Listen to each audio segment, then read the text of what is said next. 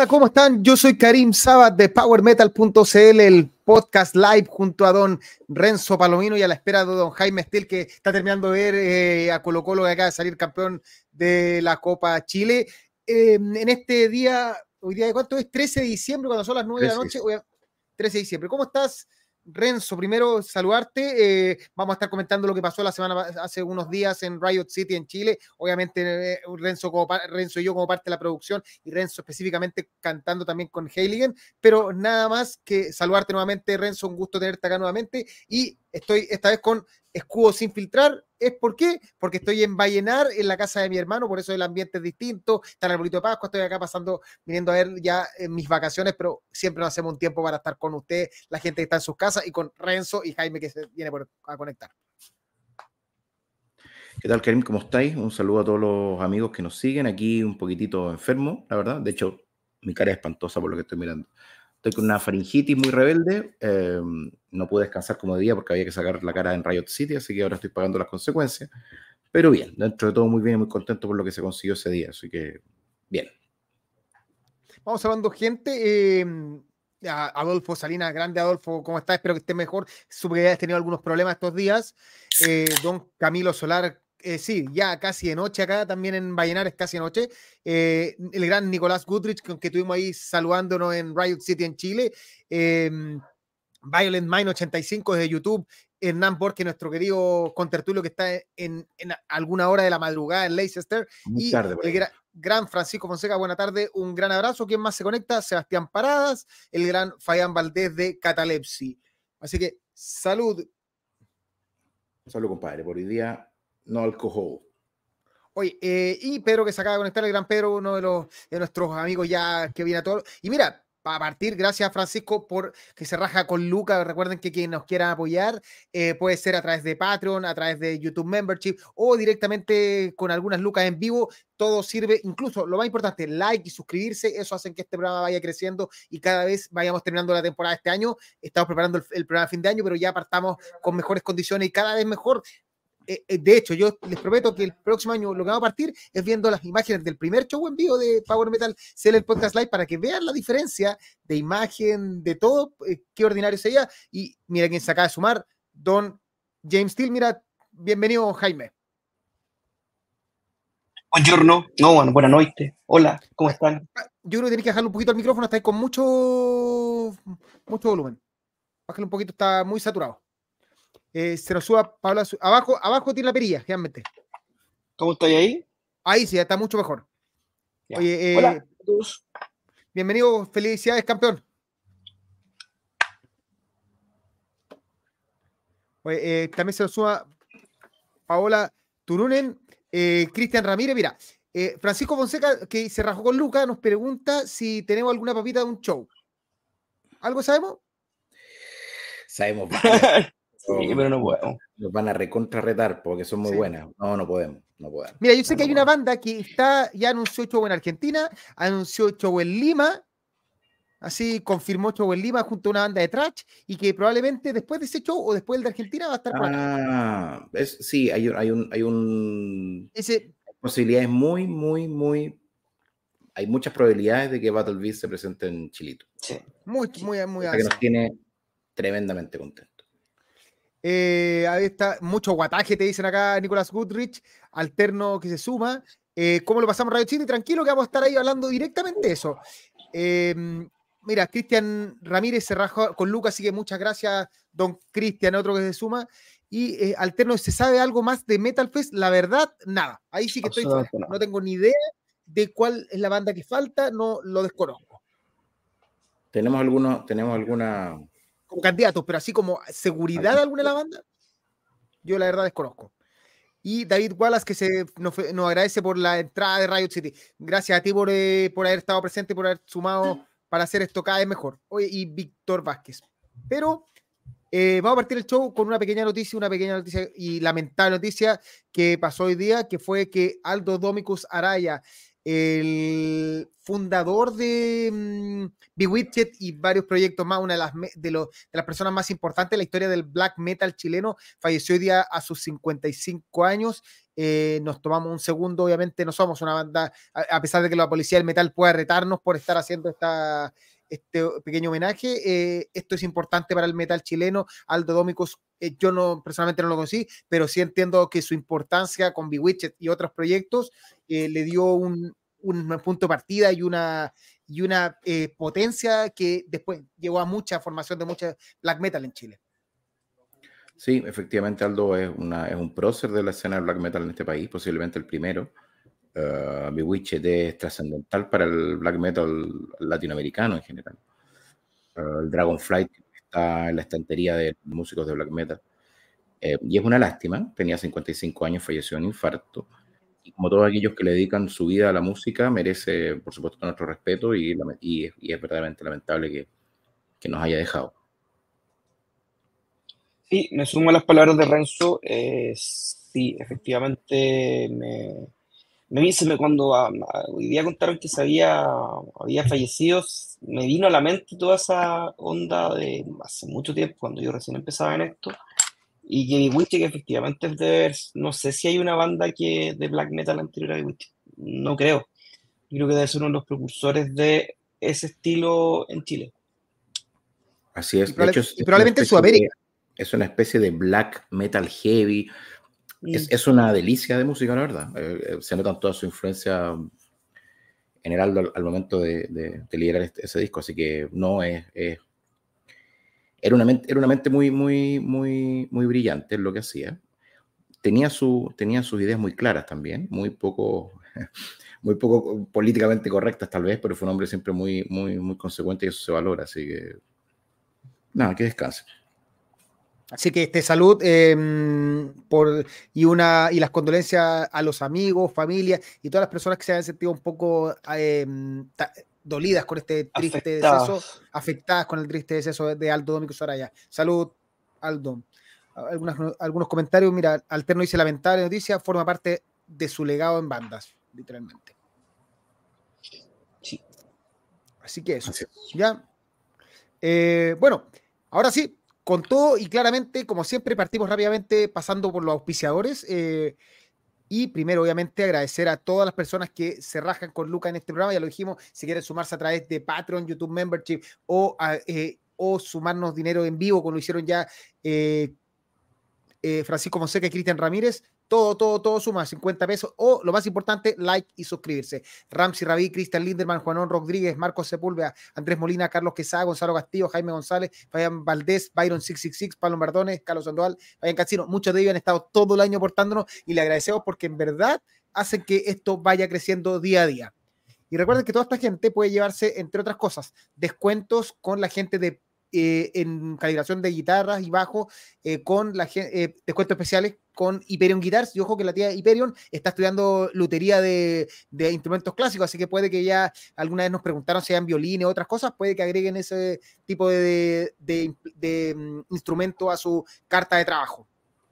Además de eso, eh, a la gente que, que, se nos suma siempre, recuerden que eh, Disco Real hace un 10% de descuento en todos sus productos, simplemente entrando a discoreal.cl y poniendo Power Metal CL, pero si ustedes Patreon, ya 20% de descuento. Y además, ojo, que ya está disponible, les voy a colocar el link de donde la pueden comprar. La nueva polera de, de PowerMetal.cl ya hay eh, que la pueden comprar directamente. Ojo, para la gente, el, el realmente para la gente que es Patreon, está 10 lucas, que es el costo de producción. nadie, lo único, nadie gana nada. Y para la gente que no es Patreon, son 12 lucas. Es más barato que cualquier polera y la calidad es a toda raja. Nosotros la vimos el fin de semana y la verdad es una polera que da gusto usar, está bien estampada. O sea, en verdad el producto es muy bueno. Así que le agradecemos al Gran Disco Real por, por ponerse una polera de verdad de calidad. Eh, ese, no es estampado que se pegote, sino que estampado bien, bien, muy bien hecho. Ahí dejé, estoy pegando el link para la gente que quiera comprarla directamente. Ahí está. Eso, ahí lo tienen. Está bonita, está bonita. Yo, yo la tengo por ahí, la tenía guardada. Se me fue a poner, me la tenía que poner se me olvidó. Yo la regalé, la, la tiene Jordan. Así me, me, llega otra. Bien, bien sí. ¿Qué más? Eh, eh, las papas rústicas del Don Chef Metalero de, de 9 a 11 por comprar burger en el local todo un ahorro. Eh, EasyPress, nuestro último auspiciador que llegó este año, que de nuevo, si usted tiene una banda, eh, tiene que anunciar algo, un cambio de integrante, que se le fue un integrante porque se dedica a hacer canciones en otro idioma, que va a presentar un disco, pero asegúrese todo, todo, tener las fotos adecuadas, pero si usted no sabe cómo hacerlo, usted contrata a Cipress, que trabaja con Parasite, Goulet, Doles, Salpiel, eh, y, eh, Demoníaco y muchos más, y ellos se encargan de armarle este comunicado de prensa en español, eh, eh, gringo y, portuñol, en todo el idioma se lo hace más simple Cipress y le das un comunicado que uno hace copy-paste y no tiene que andar inventando historia tratando de decir qué es lo que quiere decir. Así que mm, hágalo bien. Ya. Y ahora sí, porque la gente quiere. no, jefe. No, porque la gente quiere. Jaime, necesito que expliques esto. Para la gente, ¿qué, es esto que se viene? Eh, eso. el 29 viene el 29, último show del año. Al parecer eh, va a ser último show de Steel Rage con Marito en la guitarra, porque se nos va. Chino, no puedo decir, no lo puedo poner eso en Facebook, chinos culiados que no roban porque me van a banear. Pero otro más que se va a China a trabajar, Así que último show con Marito, que igual va, va, a seguir estando en Steel Rage, va a seguir componiendo, pero nos vamos a tener que buscar por lo menos por un año otro guitarrista. Así que vamos a estar tocando con Acero Nacional, otra banda de acero, el 29 de diciembre en, mi bar, gran lugar, a las 8 de la noche. La preventa está 7 lucas, la puerta está 10 lucas. El set va a ser completamente distinto al que tocamos el viernes, por lo menos 5 temas van a ser distintos. Así que es otra, segunda parte de la celebración de los 25 años. Perfecto. Mira. Eh, en honor a Guachipato campeón, ¿eh? Tanto a cero. Sí. Tanto a seis. Pero no tiene ningún, ningún jugador en, los mejores jugadores del año, ¿cómo es posible? Porque la, porque la prensa en Chile vale callar, pausa solo voto la prensa. ¿La prensa en Chile o la prensa en el mundo? Yo creo la prensa en el mundo, esto es como... La, prensa deportiva, sí, vale, bien, bien que haya La prensa deportiva, la prensa de música, la prensa de videojuegos, yo hoy día te, escuchaba... Metal Hammer, ¿no? Metal Hammer vale callampa. Metal Hammer y la gente que lee Metal Hammer también anda, anda por ahí, anda bien perdida. Eh, prensa Happy y Zorra, tal cual. Exacto. ¿Qué más? Eh, la prensa chilena es analfabeta futbolísticamente hablando. Yo la, la prensa es que desde, mira, desde que el periodismo deportivo se volvió, vamos a hacer una pausa para hablar de periodismo, desde que el periodismo deportivo y el periodismo general se volvió un payaseo donde el, periodista es más importante que la noticia, esto se empezó a destruir. O sea, en fondo, eh, el periodista trata de ser el importante que sea reconocido y no importa lo que diga, lo que importa es quién lo dice, así como, ah, lo dijo tal periodista. No, es que eh, es verdad solo porque los periodistas se pelean entre ellos, se pelan, se tiran mierda, pero la información da lo mismo. Lo importante es quién lo, eh, es el show. Patoñate, algo Patoñate. Ya. Em, ¿Qué más? Ahora rápidamente los shows, este, los que no, bueno, este año se nos acabaron los shows, creo, eh, pero se viene el próximo año. Partimos con concepto. No, se viene ridículo. Sí, primero se canceló H of Ares, así que nunca lo anunciamos y nació cancelado prácticamente ese, ese concierto. Pero sí, este, le ha ido bastante bien es Conception con el gran eh, Roy Khan. Roy Khan ahí en voces, en La Blondie el 13 de marzo, eh, gracias a Atenea. Después, el Riverside, eh, Mono, Orphanland, Bola, Gong y Octopus Duo en CL Proc el 6 de abril, el Teatro Copolicán, el festival por esencia del metal progresivo en Chile, un festival que tuvo una primera edición este año que fue espectacular y que eh, ya solo con las bandas anunciadas va a ser otro tremendo show, incluso con Riverside, que ese sí lo hemos visto en hartas publicaciones dentro de los mejores discos del año, el, disco de este año, el, ID, el, ID Entity. Es ID Entity. Así es, ID Entity. Después, eh, Megadeth, que está completamente sold out, Santiago Chile, el 9 de abril, gracias a la gente de FanLab en el Movistar Arena. No sabemos si hay un segundo show. En Colombia creo que anunciaron un segundo show recientemente, pero eso no es transportable a Chile, ojo con eso. Pero por lo menos este show está completamente... no, no, no, veo apareciendo una segunda fecha de Megadeth en Chile. Y ya no lo anunciaron, o sea, ya fue, ya pasó. Merciful Fate, el 22 de abril de 2024, Movistar Arena. Ojo, atentos, la gente que todavía está pensando en comprar la entrada por hoy día y mañana, eh, la gente de futuro, no me acuerdo cómo era el, código, lo pueden buscar en, el Facebook de Power Metal, un 20% o 30%, no, un buen porcentaje de descuento, eh, simplemente ingresando el código de Futuro FM, algo así, en, para Merciful Fate, para que no se queden fuera. Buen regalo de Navidad. Vamos con Ratch. Nike, eh, Siguiente, Nightfly Orquestra, en la fiesta de la OR, Nightfly Orquestra y Eclipse el 25 de abril, eh, gracias a Chargola iba para ir a bailar y hacer trencito. Y después, más ahora, Mr. Big, el último, eh, la última gira de Mr. Big, junto al gran Sebastián Bach, que lanzó un nuevo single, que es muy Sebastián Bach después de 10 años, o sea, un, que claramente es mucho mejor que el nuevo single de Guns N' Roses. Sebastián Bach se mantuvo.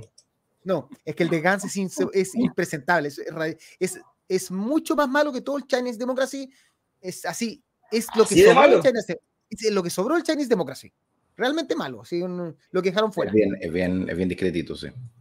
sí. Oye, ¿cacharon que eh, Working sacó un videoclip hoy día de un tema del disco anterior?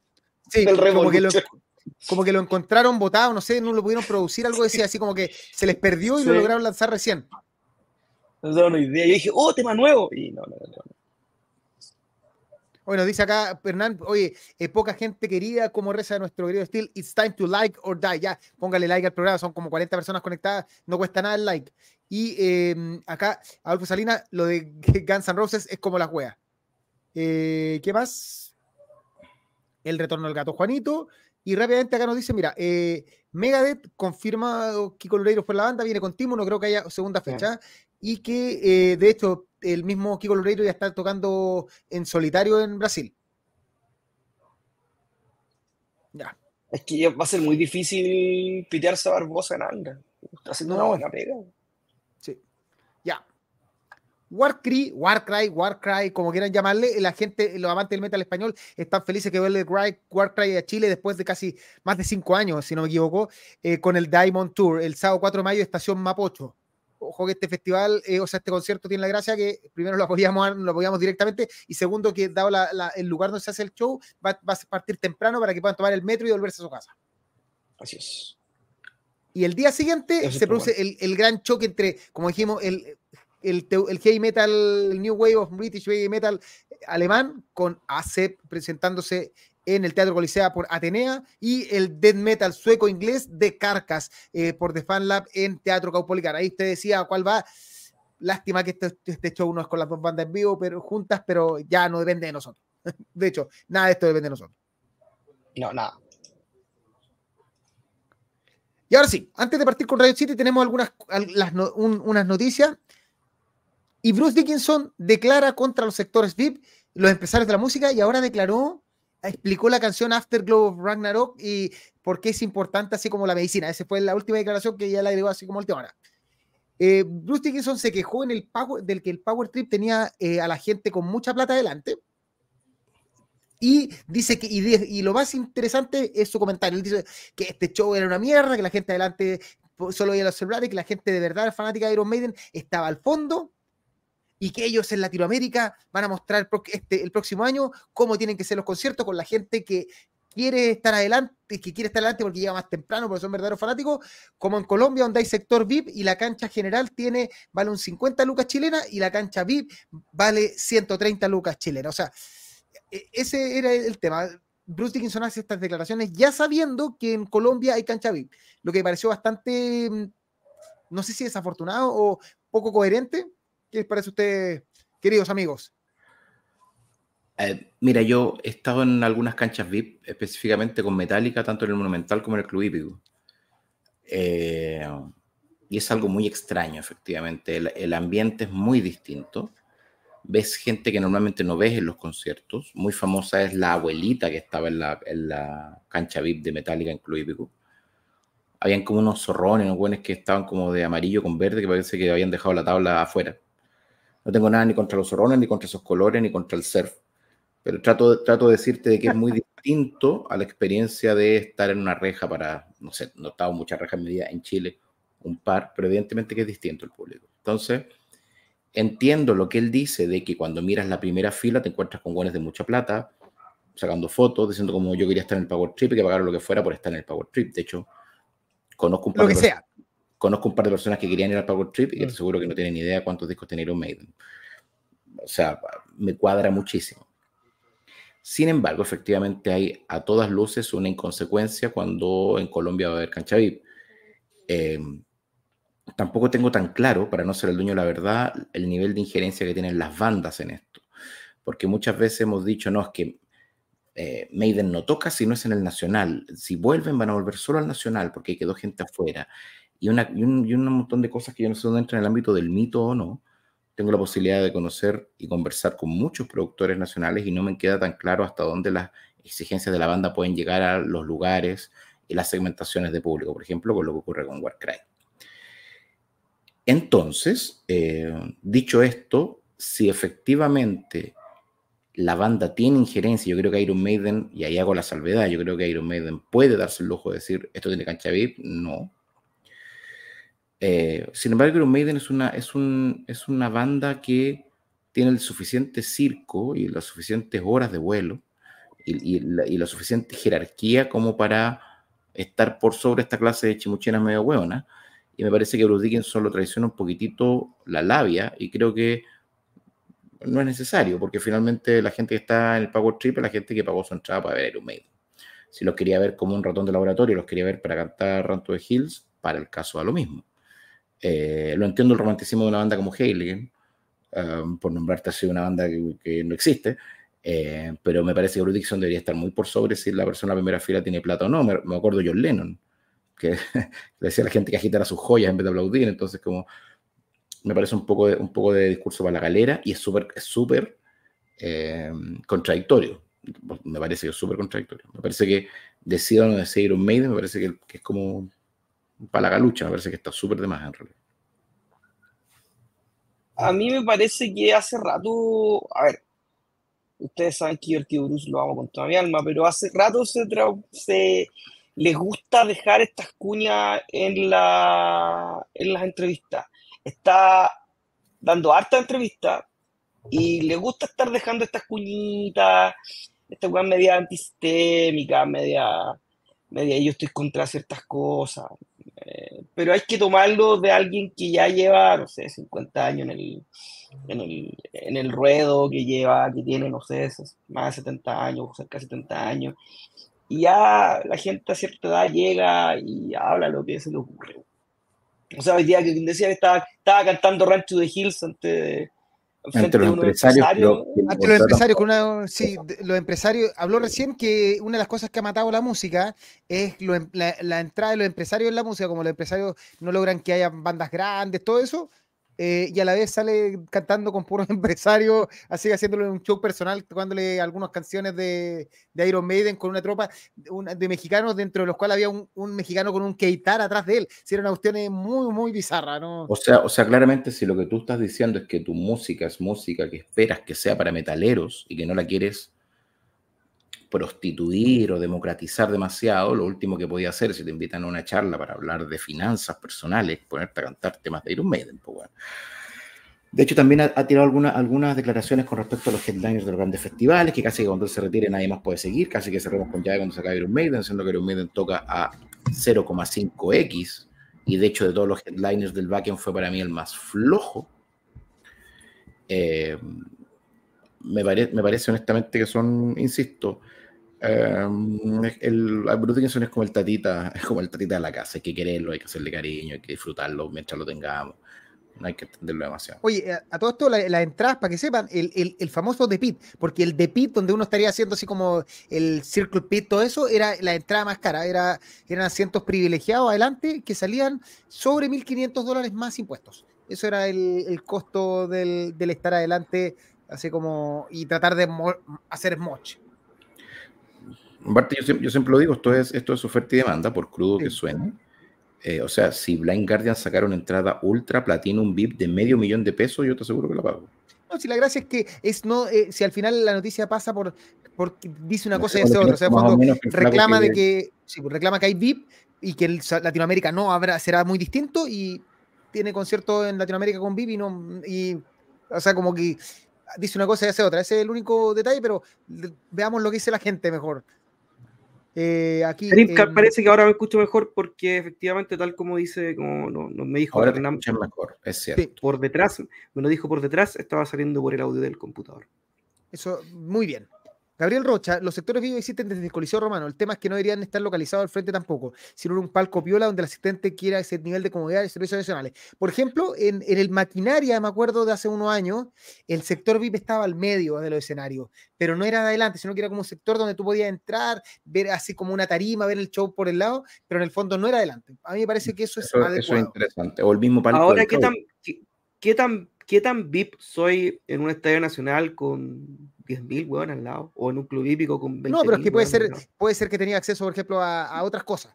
Lo que pasa es que el que, está, en la, cancha no VIP, lo primero, estando en la reja, lo primero que ve es la espalda del último weón que está en la VIP. Sí, sí, sí. Entonces. Es una baja. Charcha. Alterno, productora hace mucho, aquí apenas se anunció Maiden, está el audio en radio y televisión y policía en las calles. Eh, Paola nos dice, Bruce puede hacer y opinar lo que quiera. Eh, en la abuelita de la cancha ahí de Metallica capaz que ya murió. No, debe estar más, eh. pero Six Feet Under debe estar la pobre abuelita. Y lo, otro, y lo otro que quiero decir es que una banda que realmente demuestra cariño por el público es Metallica. Es Metallica, sí. Tocará bien, tocará mal. Lo hemos dicho mil veces acá. 72, 72 sí está cero en lata, pero eso sí no es no es con el, perdón Paula, eso sí es, una acción concreta, eso no son palabras, no son, eso no es para la gilada. Ya. Pero bueno, de todas formas, como sea, recuerden que Iron Maiden va a estar presentándose en Chile 27 sold out y 28 de noviembre eh, sin cancha VIP em, en el Estadio Nacional. Las entradas están a través de Ticketmaster, si no me equivoco, eh, esto por DG Medios y The Future Past World Tour 2024 lo, vamos a tener en noviembre.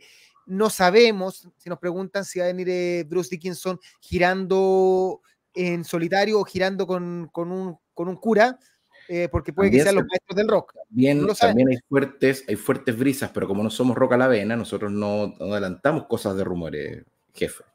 Sí, no, no tenemos ni fecha ni nada, pero hay se dice. Pero no comentamos rumores aquí. No. Ya. Ahora sí, es rumor, por eso lo comentamos. Cuando abrimos la boca es, porque sabemos. Es cierto que Bruce Dickinson va a Brasil. Ya eso es un paso. Sí. Y, da no, y no va y no va solo un show a Brasil, da harto. Entonces, eso es algo. Tiene algunos festivales también anunciados, ¿no? Sí, sí, harto festival en Europa, entre los cuales no está Bakken. Y de hecho no va a estar tampoco, porque, creo que hay uno que es el único festival de, en Alemania, no me acuerdo cuál. Claro, cuando, cuando de repente confirman, no sé, el único show en Alemania, ahí taché al tiro todo el resto. mira, algunas, algunas preguntas eh, sobre esto. Francisco Fonseca, ¿será tercera fecha de Maiden? Si no se ha vendido la segunda, no creo que haya tercera. Yo creo que sí, creo que depende, depende, del interés. ¿eh? O sea, si de aquí a, a, unos meses más queda espacio y logramos vender la segunda entrada, la segunda fecha, puede que sí, pero no veo haciendo un tercer show si es que todavía quedan entradas para el segundo. Falta harto igual todavía. Ya. Después, Byron Burgos, Volvi Telonea Maiden en Brasil. No sabemos más de eso. Sí. Sería completamente. Ahí ojalá que la cancha VIP traiga un plumón y una almohada para eso. Terrible pulenta. Para ese, ese, ese telonero. Ya. Antes de ir con noticias, creo que llegó para que la gente está esperando esto el momento de hablar de lo que pasó este sábado recién pasado, el viernes, o sea, perdón, este viernes recién pasado, el viernes 8 de diciembre, Riot City presentándose por primera vez en Chile junto a Debut de Shadows, Steel Rich eh, tocando canciones clásicas, Heiligen sin debutar la nueva formación. Sí, nueva formación. Iron Spell volviendo al escenario después de mucho tiempo. Efesto también en su debut. Espada también presentando nueva formación. Y Lord Bardich volviendo al escenario después de mucho tiempo. Y mientras eh, nuestros grandes, mis dos grandes amigos que estuvieron cantando nos van contando un poco, yo voy pasando las fotos del evento, cortesía de tanto Francisco Pérez, el gran Cortinas, y el gran Mario Salvo, parte de Wolf Producciones. Em, ¿Quién quiere partir? Parte Oikov? A ver, em, bueno, la, verdad que el, show de Riot City el, pasado viernes fue exactamente lo que esperaba que ocurriera. Una fiesta muy similar a la de Ambush, con menos concurrencia de público, hay que decirlo. Eh, pero una fiesta en todo el sentido. Creo que todas las bandas teloneras estuvieron a la altura. Creo que Riot City estuvo muy a la altura. Creo que era un show muy bueno.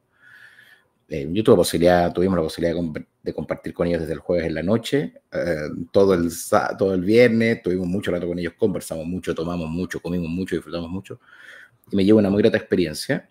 Eh, quedé en contacto con algunos de ellos, igual que con Nambuch. Efectivamente, son gente como uno, con los errores de uno, con los aciertos de uno, pero que se tomaron muy en serio su show y ellos me lo decían mientras estábamos en la vigésima cerveza, me decían, nos tomamos muy en serio nuestro show, así que no te preocupes. Yo le dije, no estoy preocupado eh, así que creo que todo salió muy bien, creo que el, estuvo en el timing estuvo perfecto. Eh, perfecto, realmente. El, las presentaciones de todas las bandas me parecieron de un altísimo nivel. Uh, creo que en general es, un, es, una, es una, fue una grata experiencia eh, y, que, y, que, y que repetiría, repetiría mil veces, ojalá bien espaciado, porque la verdad que tiene algunos costos financieros, económicos, emocionales importantes. Matripuntos. Eh, matripuntos, matripuntos ni hablar, eh, uno corre todo el día, hay amigos que, te, cobran, que, te, cobran, el que no los saludaste, el que no los viste, el que la cantidad de gente que me cobró sentimientos porque no los había saludado, porque no habíamos sacado una foto, porque no le habían entregado un material, etcétera, son muchísimos. Eh, pero lamentablemente producir, cantar, organizar todo esto es muy complicado. De hecho, estábamos almorzando con Riot City mientras tocaba Festo. tiene sus cosas y es complicado, efectivamente. Pero en la raya para la suma, aún con todos los costos que tuvo, eh, y pese a lo agotador que fue, yo creo que fue un, fue un exitazo. Sí, eh, es, a mí es primera vez, usted, tú, tú Renzo, lo ha hecho más veces. Eh, entonces, claramente es súper agotador, porque además los horarios en que se dio, en que se dio todo el extra show fueron súper extremos, desde la hora en que llega Riot City, dos horas más tarde de, lo que tenían presupuestado, hasta la hora que se van, que a mí me, tocó acompañarlos al aeropuerto a las 6 de la mañana del sábado, eh, es agotador, pero es muy, es muy, eh, llena mucho. Eh, uno dice, esto es como, es, como, la, es como, yo lo conversaba con mi señora, es como backing. uno dice, no lo hago más, pero te dura un día. no, como tres días duró. No, un día, un día. Eh, después le, digo, le digo a los cabros, voy con ustedes a la guerra. Chao. Eh, porque claro, sí, económicamente es rudo. Eh, y, y, perdí ciertas cosas que como público las tenéis. Pues, o sea, efectivamente cuando nosotros llegamos con Riot City del almuerzo ya estaba tocando espada. Entonces mm. no pudimos ver ni a Hefesto ni a Lord ni a Espada. ¿cachai? También nos perdimos gran parte de Iron Spell. Yo creo que la primera banda que pude ver así, me pude sentar a ver un rato fue Shadows. Que increíble, increíble Shadows. Eh, yo conversé después eh, con el guitarra y con una de las coristas y la tienen tan clara, la tienen tienen súper claro en su cabeza quiénes son, cuáles son su, influencia y para dónde van. Gigante banda. ¿Cachai? Después, eh, después tocaron ustedes que yo no vi casi nada porque me preparé para cantar un tema con Renzo y después tocamos nosotros y después tocó Chito. O sea, fue todo muy rápido. Eh, pasa todo muy rápido. Eh, así que, pero es una experiencia súper, súper, súper rica. Riot City es una banda que nos dijeron ellos cuando estábamos en, el, en, el, en tu casa. Dijeron, bueno, acuérdense, nosotros damos un tremendo show. Y así fue. Inclusive Roldan, que es el guitarrista, que es el más piola de todo, el más piola y el mejor portado. El amigo nerd de Francisco. claro, el amigo nerd eh, se transforma arriba del escenario. O sea, es una banda súper energética, que los 80 minutos que estuvieron arriba del escenario, eh, no entiendo cómo, o sea, sí entiendo, pero no entiendo cómo pueden mantener tanto tiempo eh, un show arriba en el último tema, el último tema tocaron un cover de, de Grim Reaper con See You in Hell. Subieron a todo el mundo arriba del escenario. Subimos todos arriba del escenario. O sea, Ahí está. Where the fuck is Renzo? Eso grita, grita mm, Jordan. Jordan. pero no estaba, no estaba en condiciones de subirme al escenario. Sí, subieron al gordo, al gordo cráneo, subió todo el mundo, subió gente del público, subió los guardias, todos estaban cantando arriba. Así que fue a toda raja la, la experiencia y lo deberíamos hacer significativamente. Oye, eh, mira, le damos unos comentarios. Eh, gente, aquí tenemos uno que nunca vio, parece que no veía nuestro programa antes porque Tutux Jefs nunca se enteró hasta el mismo día cuando venía Crisium de que venía. Sí, porque Crisium eh, tocó en, en, el evento de nuestro amigo. En nuestro amigo de Spider. Sí. De Spider, sí. Al mismo. Pablo admirable todo lo que hicieron, solo buenos comentarios, me tocó leer del show, felicitaciones. Nicolás Goodrich, si Ambush el año pasado fue una tormenta de heavy metal, Riot City fue cataclísmico. Oye, y quería agradecerle a, tanto a Nicolás Goodrich, a Cristian Ramírez, a las personas que íbamos por ahí, eh, que nos saludaron, que se dieron un minuto para, agradecernos, para, conversarnos. Eh, puta, la raja, y de nuevo, si se nos pasó una cara, todo, es porque estábamos realmente reventados. Yo en mi caso no recibía la banda, ya les conté, llegué al cumpleaños y por hola, pero igual me acosté tarde y al otro día todo el día eh, corriendo de un lado para otro, así que, pero claramente no al nivel de Renzo ni Jaime que corrieron 10 veces más, pero ahí tuve que hacer de chofer a altas horas de la noche, hacer de todo, porque es parte del de la entretención de, este, de lo que hay que hacer. Hay que estar ahí, Eso Hay que hacerlas todas. Oye, tengo algunos, mira, déjame. Eh, bueno, son los videos, por si no vieron los reels que subimos en vivo, déjame ver de cómo fue un poquito el show de, de Riot City. Tengo un par de. A ver,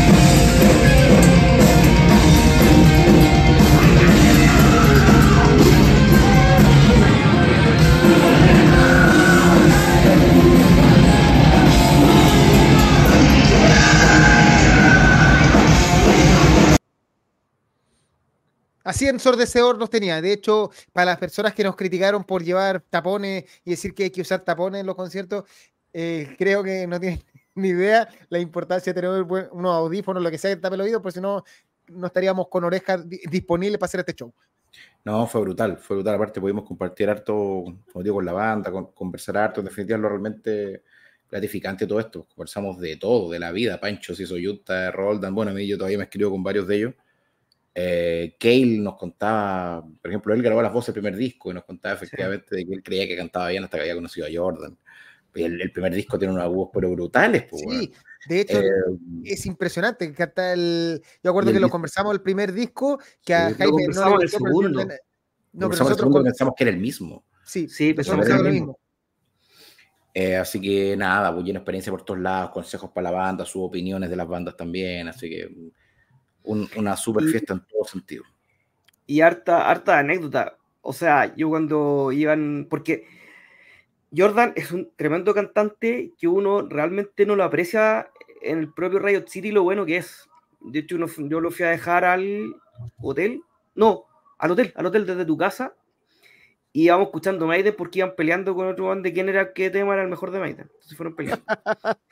y se fue escuchando decir Line Between Love and Hate y Jordan le iba cantando. Y de verdad eh, tiene un registro que es espectacular. Cuando uno tiene esos agudos que acoplan, porque el buen, de verdad, el buen se comía las frecuencias completas de los parlantes en el. En el,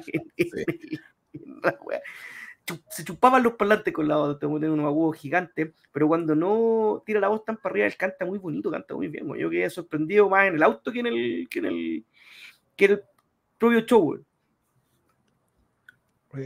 Nicolás Kutrich un saludo, fue saludarlo a todos entre banda y banda en el pasillo en la fila los completos. Gracias, Nicolás, por darte un tiempo para conversar con nosotros. Oye, y eso, y además, obviamente agradecer a em, la gente de Lord Bardich, de Espada, de Festo, Iron Spell, Heiligen, Steelrich, Shadows y obviamente a Wolf Producciones, que, con quien trabajamos codo a codo por sacar esto adelante. Eh, fue una experiencia cansadora. Yo la primera vez que estoy en una producción de un show, así que es, interesante. Si bien el show de Radio City, a diferencia de ustedes dos, yo me fui al escenario abajo a verlo porque dije, bueno, tengo que vivir esto como un hincha más ahí en, en, la, en la reja. Eh, pero, pero gracias a todas las bandas, porque cada una de las bandas, yo no, de nuevo, no logramos ver las primeras bandas, pero desde que vimos, desde, desde el final de Espada en adelante, cada una de las bandas que apoyó a Riot City, dando un show de calidad, bien hecho, porque respetaron los horarios, eh, no importaba, o sea, la banda se presentó y hacían todo su trabajo, independiente que hubieron, como todo puede haber falla de sonido, todo, el, todo salió adelante y salió con horario espectacular porque todo se dio para hacer un tremendo festival, así que muchas gracias a ustedes dos amigos por darme la oportunidad de estar trabajando con ustedes. We love you. I love you. Eso, ¿algo más que decir de Radio City en Chile? No. Que se vienen los cuerpos que se viene Vulture en junio, sí. Así que vamos a estar anunciando próximamente, ahí también vamos a estar. Eh, además de otros, no, tenemos nada, ya no, las otras cosas son muy caras, demasiado caras. Y hay realmente hay, hay, otras cosas que podrían salir a fin del próximo año. Ya. Déjale. Ya. Seguimos. Pero esto te lo dejo espacio a Renzo. Sí. Renzo, eh, háblanos de esto yo quiero ser, quiero ser respetuoso, quiero ser breve, quiero tratar de no emocionarme en el mensaje. Pero terminado Riot City, una, camioneta que viajaba rumbo a Pomaire, entiendo. Tampoco quiero equivocarme en, exactamente el lugar donde van. Eh, donde iba manejando Eric González, que es el creador de Street Metal Blasphemy, un, un, sello muy, muy conocido en el underground nacional. Lamentablemente chocó, Eric perdió el control de la camioneta y la camioneta se estrelló en un paso bajo nivel en la estación central y Eric murió en el lugar. En la camioneta iban seis eh, ocupantes, eh, de los cuales conozco al, menos de nombre a los seis, algunos más cerca, y, una, y uno de los, de los eh, pasajeros era el Ale, el Alejandro, vocalista de Disaster, el Alejandro Alfaro, que quedó bastante maltrecho, corrió mejor que definitivamente, pero está muy complicado, tiene muchos problemas, tampoco quiero andar demasiado porque no me parece respetuoso, pero efectivamente tiene varios problemas de salud, requiere varias operaciones eh, y un proceso muy largo de recuperación. Entonces, eh, eh, lo que vamos a hacer es, junto con Alcoholic Productions, hacer un evento a beneficio el día 30 de diciembre para el ALE. Esto va a ser en la Arena Recoleta, donde van a estar básicamente todos sus amigos eh, me honra profundamente y me emociona que nos hayan invitado a participar de este evento. No duden ni 10 segundos en decir que sí, sin siquiera preguntarle a los demás. Eh, va a estar el Disaster, va a estar Capitol, va a estar Power, Reaper, va a estar Sentinel, va a estar Mind, va a estar también abriendo el, espectáculo, y vamos a estar nosotros. Eh, todo el mundo del metal se ha movido, todo el mundo del metal está movido por la partida de Eric, eh, a quien le mando un un beso y un abrazo donde, sea que esté. Tuve la posibilidad de verlo y me regaló una sonrisa como siempre. Era un tipazo. Que era creer de que todos los que ya no están eran unos tipazos, pero la verdad que Eric era un verdadero tipazo. No hay nadie que te vaya a hablar nunca mal de él. Eh, porque era muy entrañable, porque era muy querido, porque amaba el metal como nadie. Su sello sacó un montón de material independiente eh, y nada. Y, y, también toda la escena del metal está muy conmovida por lo que le pasó a Alejandro y queremos ayudar. Entonces estamos vamos a hacer varias rifas, muchas distros están colaborando. Ese día se decidió que la única distro que va a estar es la de Eric, a cargo de su madre, que va a estar ahí en el, lugar, eh, donde se va a vender mucho material y se va a rifar mucho material. Esperamos que todo el mundo vaya a este evento. Eh, quiero decir muy sinceramente de que tal vez la producción, las bandas y todos nosotros no somos los mejores amigos de toda la vida. Eh, pero, pero, pero creo que lo que se ha generado con respecto en torno al ALE es muy bonito, es muy emocionante, y de verdad espero que todo el mundo asista. Además, quiero dejar un, mensaje. Yo creo que quiero y espero que la partida de Eric no sea en vano. Para mí no va a ser en vano.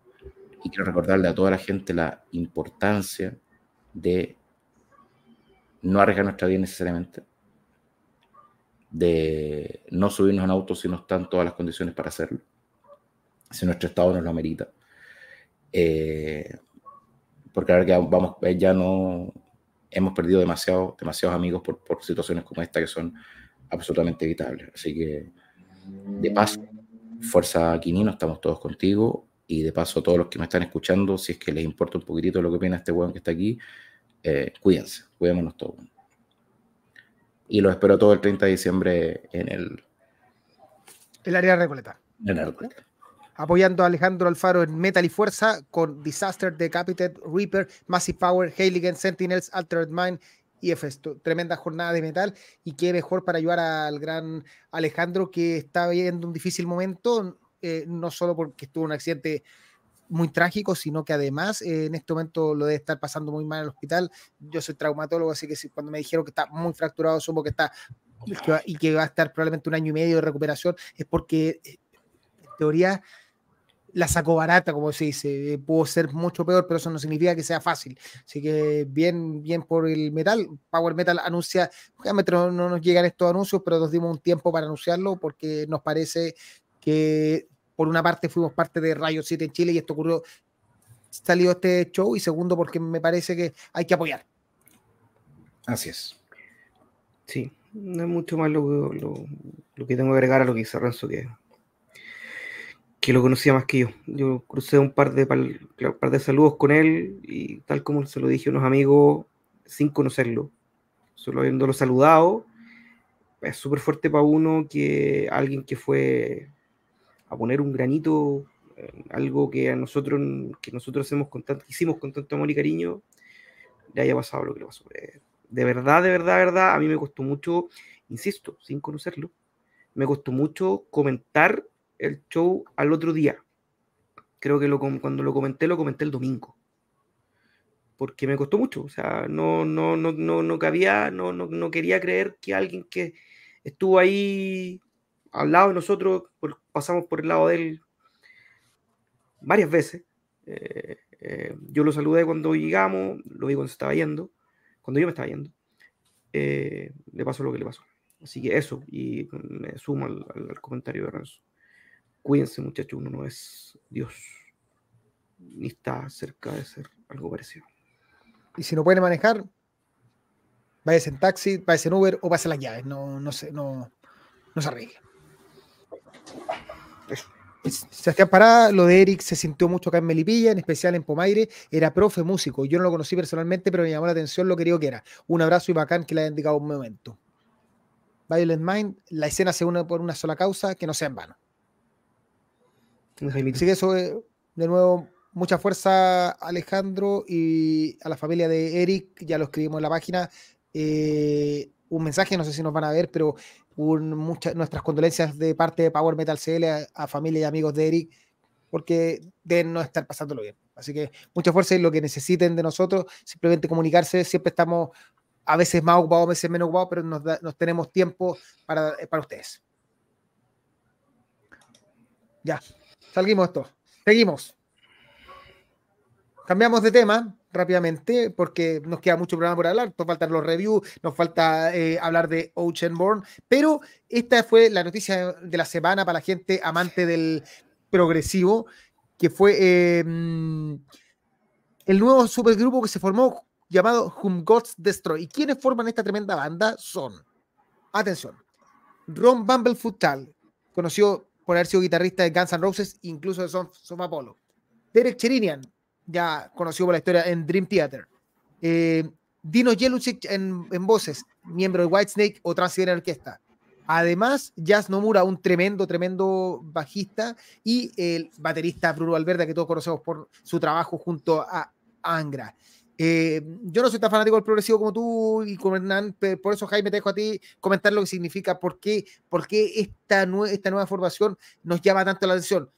¿Y por dónde crees que va a ir los hilos? ¿Será por el progresivo? ¿Será más por el rock? Porque claramente aquí eh, tenemos a um, que es mucho más progresivo. Bruno Alverde quizás está en el medio, pero Ron Bumblefoot es mucho más hard rock. ¿Por dónde crees que va a ir este esto?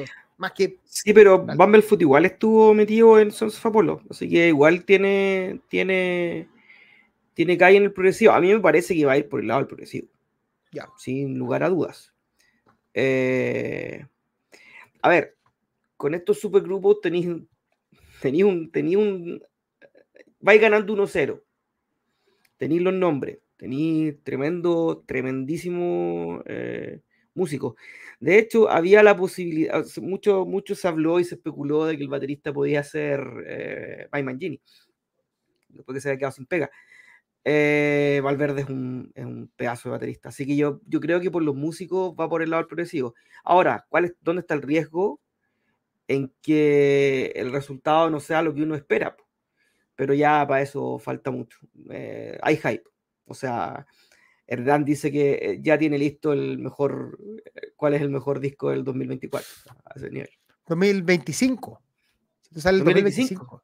sí, parece que esto sale, le falta mucho. De repente fue un poco, fue, o sea, la raja noticia, pero eh, ¿cuál será la cantidad de compromisos que tienen estos, estos flacos para que el disco se lance recién el 2025? O sea, me asumo que están planificando disco y gira automáticamente para que no quede flotando como lanzar un disco por una super banda que salga en tres meses más y que la banda pase un año y medio para que, que lo toquen en vivo. Entonces yo creo que por ahí va la cosa. Pero eh, un anuncio que mueve redes, que cierra un año así como es un buen momento para anunciar el cierre de año, pero que eh, lamentablemente hay que esperar un año más y algo más para traer. ¿A qué suena? Sí, mucho. Sí, dice acá, espérate. El marzo aunque dicen, mira, depende, porque yo leí 2025, pero aquí dicen que el 2024, así que la verdad no está claro. Marzo del 2024 dice ojalá, porque si no vamos a tener, está, va a ser más anunciado que el disco de Mayrat. Lo volvieron a aplazar un mes. Me parece, es muy raro lo que pasa con Mira e, El disco que ya escuchamos todos, porque ya está más filtrado, está, tremendamente filtrado ese ¿Sabes qué? Yo no, eh, yo no lo escuché tanto. Me gustó harto cuando lo escuché, pero me saca de onda escucharlo así. Así que voy a esperar. Renzo, antes que me digas. Te estaba avisando que había regresado. ya, te gané. Así que eso, eh, bueno, Renzo no es nada experto en el progresivo, así que no, aproveché, quiere comentar eso. Pero probablemente Renzo querrá comentar esto.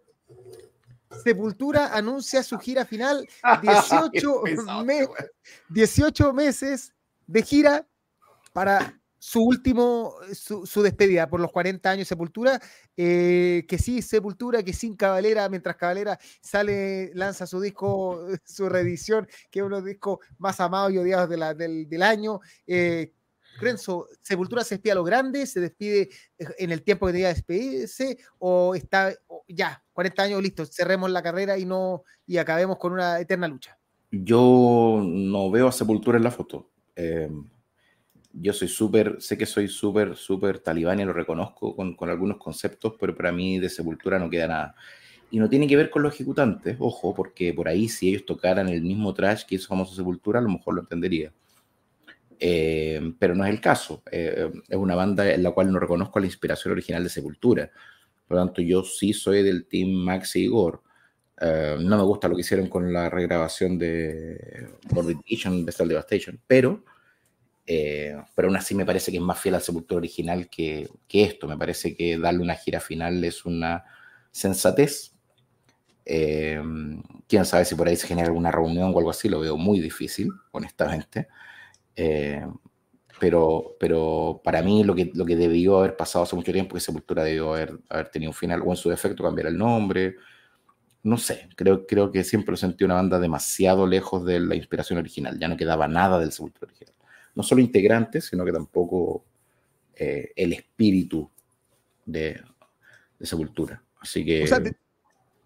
de, hecho, eh, yo incluso porque hay algunos no que se van a reunir con los, con los caballeras, lo veo muy difícil porque imagínate la cabeza de los caballeras que acaban de lanzar eh, la reedición del Morbid Visions y Perpetual Devastation que ver que la banda anuncia su gira de despedida, ni siquiera como su última gira con esta formación, sino que este es el fin de la banda. O sea, dicen, después de esto no hay sepultura.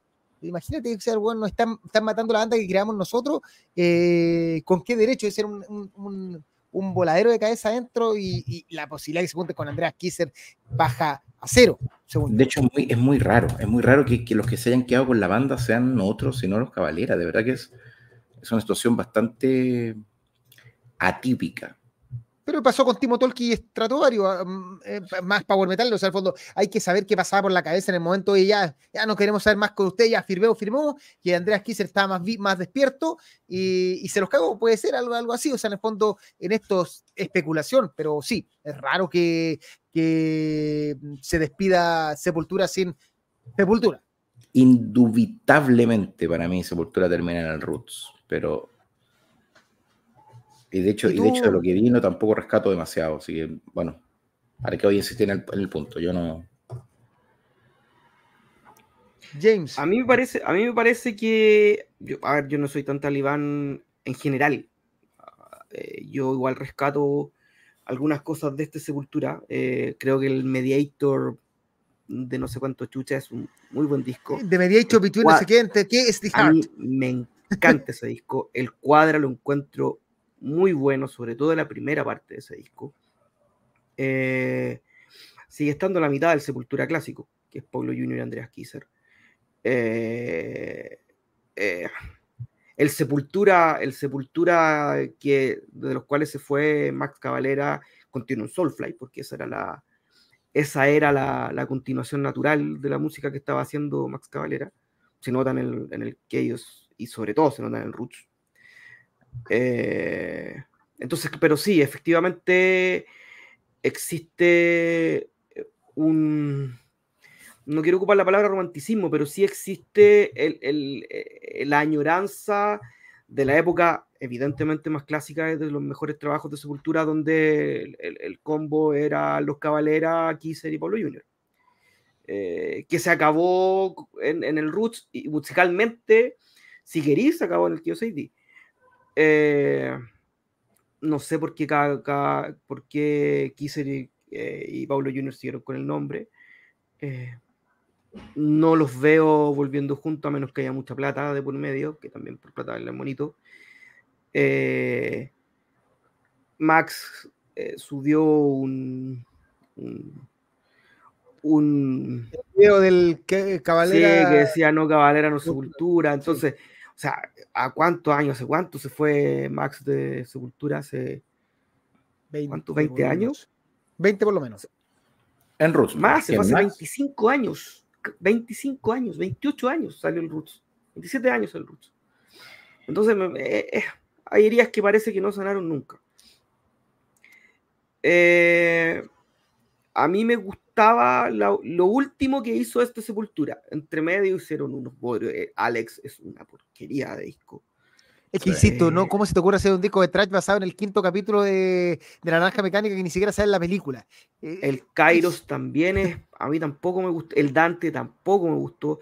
Yo creo que del Machín Mesaya para adelante como que le rescató algo, siendo el Cuadra para mí el disco que más me... O sea, desde el Mediator para adelante siendo el Cuadra el disco que más me gusta de, esta, de este nuevo Sepultura, si se lo quería llamar así. Mm, eh, a los Slayer, pues se fue otra. Oye, la gente. La gente, Pedro, o sea que el Metal Fest la última vez en Chile, de hecho, eh, la fecha del Metal Fest es la que se considera como parte de esta gira 18 veces eh, de Sepultura por todo el mundo, donde se va a ir despidiendo los países que dicen que van a estar grabando escenas, todo. Así que ellos anuncian exactamente que la fecha de Chile es la del Metal Fest. Así que si quiere ver a Sepultura o este Sepultura les gusta o no, esta es la última vez que lo van a poder hacer en The Metal Fest. Adolfo Salinas, medio raro la Sepultura. Cuadra es un disco bastante bueno y Eloy Casagrande un tremendo aporte. Si acá no pasa por los músicos, ojo con eso. Yo creo que... es una bestia. ¿No? Y, Derrick Green canta espectacular, si el problema no es eso, el problema es que no, es, no suena, no se parece a Sepultura. Es una tremenda banda que no se parece a la banda original. Yo creo que Luis Casagrande es un monstruo desde, como desde que tenía como 10 años. Más o menos. Eh, sí, es un salvaje. Gabriel Rocha, yo también creo que Kisser debe haber seguido con la banda con otro nombre. Flaco favor le hace la comparación la comparación eterna. Eh, Hernán Borges, si les empieza a faltar las lucas, seguro se viene Sepult United. Sepult United. No me cabe la eh, menor duda. Soy de la policía del metal que sostengo que el no, el no cabalera no sepultura. Después, ah, eh, Violent Mind, no entiendo la noticia de una banda que muere después de morir en su quinto disco. Byron Burgos quisiera un fresco de raja. Eh, la muchacha hoy día está muy sensata. Se tomaron todos el Sensatex en la mañana. Sí, y, el, y, el, y, el, y, la piscina como, ah, después del almuerzo. De, de, hecho, a mí, a mí tampoco me gusta mucho el Roots, pero como lo hizo Maxito, lo apaño, no lo tengo. Yo tengo todos los discos de Sepultura hasta Rice, pero... Yo tengo entretenido, que no suena ¿Cuál, es el, ¿Cuál es el último? Caos y Diego Rice, ¿cuál es el último? Bueno. Caos, Caos es el último. Hasta ahí. Caos, a Rice y Caos. Sí. Ahora hay gente que y Diego lo encuentra lo más poser de lo poser. Esos sí que son fundamentalistas. No, el Roots es entretenido, lo que pasa es que no suena a Sepultura clásico, esa es la verdad, pero, pero todavía sigue siendo escuchable así como no, no preguntándose qué mierda está haciendo. Fue una evolución más moderna, un poco meterle sonido brasilero ahí, las típicas peleas, si este fue el primer disco con sonido brasilero o fue el de Angra, esta historia que, se, que ahí salió al mismo tiempo. Pero en el fondo, Sí, pero eh, todavía suena metal. La otra cuestión ya, ya como que no, no, Mira, acá, de hecho, Adolfo Salina dice que no, a él le gusta el Dante 21. Em, para Benjamín Coarrubias, para mí Sepultura son los cuatro primeros discos. Eh, Nicolás Goodrich, si hubieran llamado funeraria y lo hubiera querido más. Eh, y Adolfo Salina, para mí, Chao Seidí es el mejor de Sepultura. Mm, para mí no, para mí es el esquizofrenia, pero para gusto las papas ah, fritas, como dice Jaime. Sí, para mí, sí, para mí el de Remains. Oh. Eh, sí, me retracto el Veneto Remains. Es tan difícil, weón. Sí, Veneto Remains. Eh, aparte que yo le tengo cariño a esta sepultura porque tocó en mi colegio. Ah, ¿verdad? Sí se dice una historia legendaria ahí que, que votaron a favor de Sepultura y no de. Mm, ¿Cómo se llama? Del cantante. El... No me acuerdo. Yo ya no estaba en el colegio, pero. ¿Ven que la selección no la hacía tan mal al colegio después de todo, weón? De hecho, yo pagué 3.500 pesos por ese show. Porque eso costaba para los alumnos y exalumnos. Cáchate, pues, weón. Era este cantante de, de, la, de la banda de una. Ah, se me olvidó el que canta. Sí, sí eh, Rock DJ. Eh, eh, Robbie Williams. Robbie Williams, ¿no? Era Robbie Williams, parece contra... No, era otro, era otro, era otro. No, si Alguien nos puede acordar, pero era un cantante así como tipo Robbie Williams, de ese estilo. Eh, Mira, Hernán Bosque, parece que la farmacia bajó los precios de Cordurol 500 en estos días y el vinit de Remains con la portada de Obituary. Así es, con la portada de Obituary y Obituary con la portada de Remains. Sí. El, cost for, el Cost Death. El Cost for Death. ¿De eso es cierto? ¿O del otro? ¿O del, del, cost, del, cost, del cost for Death, sí. Of Death. Cost of Death, sí. Ya, sí, porque Venet Remains trae lobotomy, por loco. Qué buen disco. Cultura eh, ¿Verdad? Ah, sí. Pero está con Jaime, está googleando, eh, googleando el programa. Sí, no, si no parte de... el, el, el, panelista puede googlear. Pues. Y ya, se busca, nota, que, creen que no se nota, se nota que están así. No, ese es el entretenido de esto, es que en vivo se nos olvida la, la información, todo, Jaime, pero lo que no se hay una, hay una liquidación de, de, rubia modelo en... Voy. Para, para, para.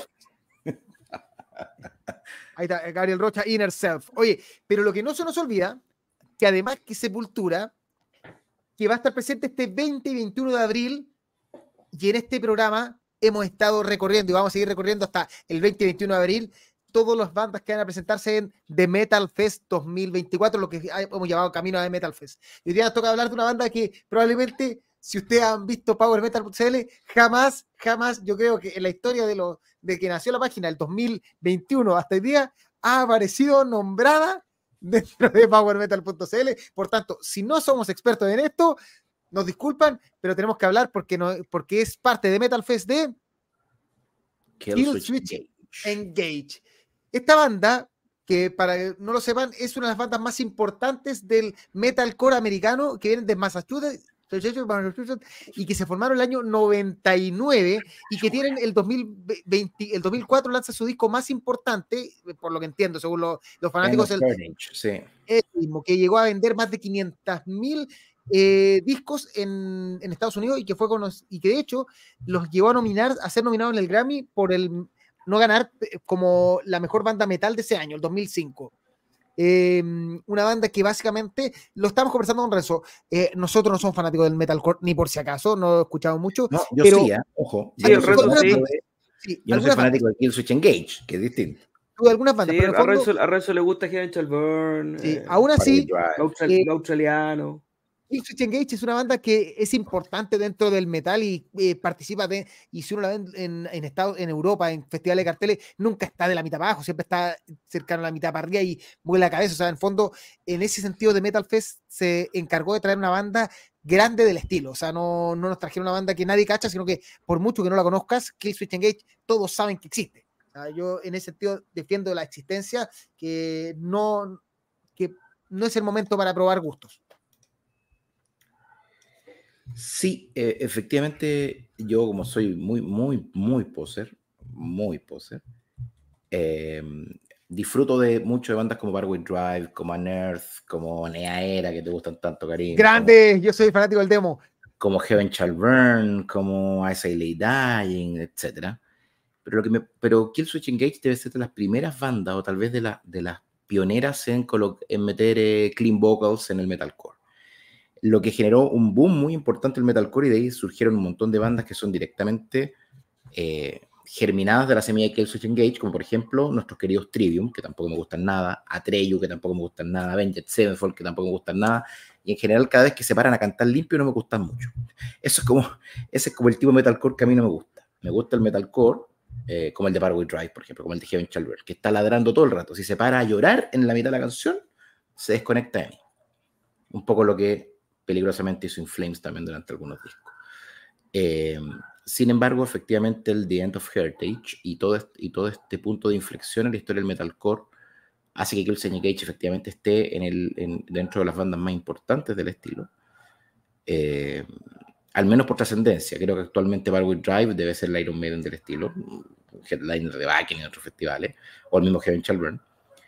Pero creo que detrás de todo viene, viene, viene Killswitch Engage. Eh, estoy seguro que tiene un, montón de fanáticos. De hecho, es un estilo de música que lleva muchísima gente.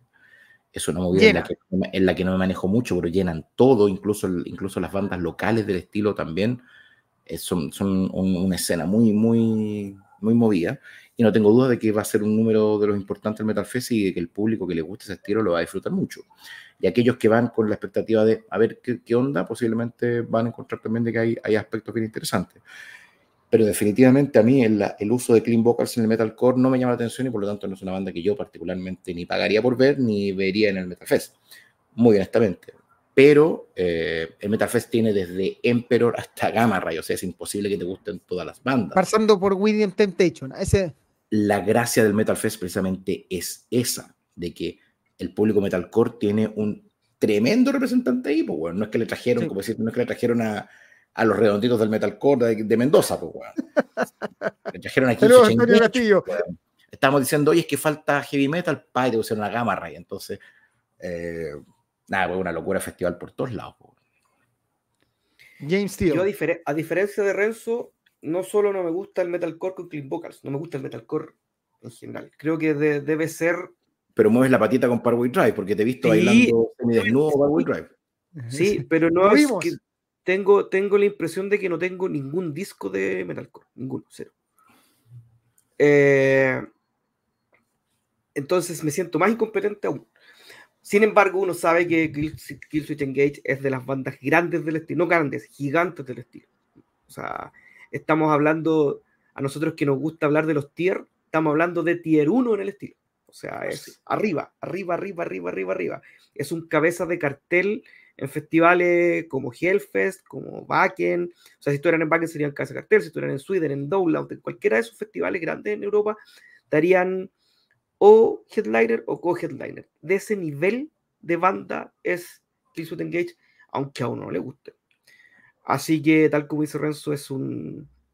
Aquí quizás no es el cabeza de cartel porque al lado tiene a Emperor, pero es un pero ella es una minucia nomás, pero es de las bandas más grandes del, cartel de, de eh, más grande en cuanto a, reconocimiento eh, del cartel del, Metal Fest. De hecho, así como Emperor llena un caupo, como Anthrax llena un caupo, yo creo que que llena un caupo tranquilamente. Fácil. Fácil.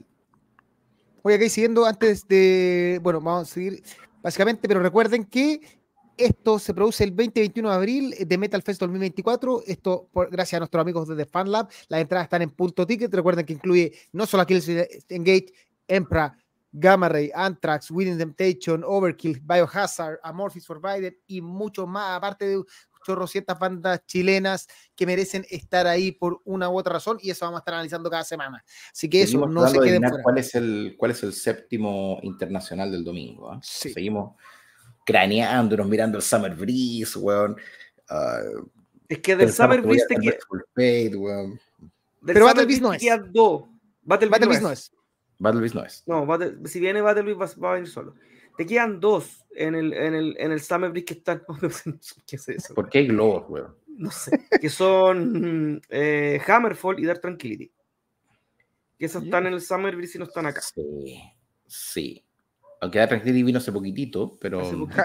pero Dark, Dark, Angel vino ahora y estuvo en el, en el Metal Fest del año pasado, así que. No, pero Dark Tranquility vino hace muy poquito.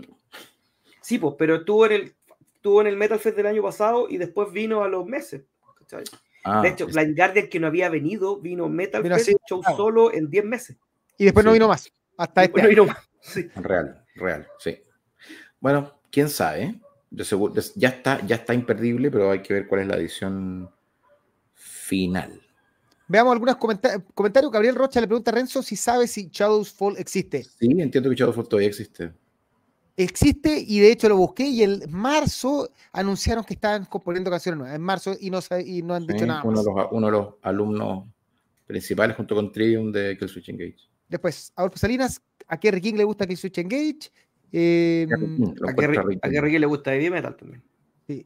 Eh, Nicolás Goodrich, como metalcore son mamones, igual dentro de la zona. El metalcore europeo mil veces mejor, sobre todo. el ya no es mi favorito, pero sí. Mira, a Jaime le dice que le recomiendan All That Remains. Sí, Metalcore no, no, creo que sea la taza de, de, Jaime, pero. Yo, la única banda así modernosa de ese estilo que no sé si está en Metalcore, que flipé con los últimos temas, sobre todo, es Falling in Reverse.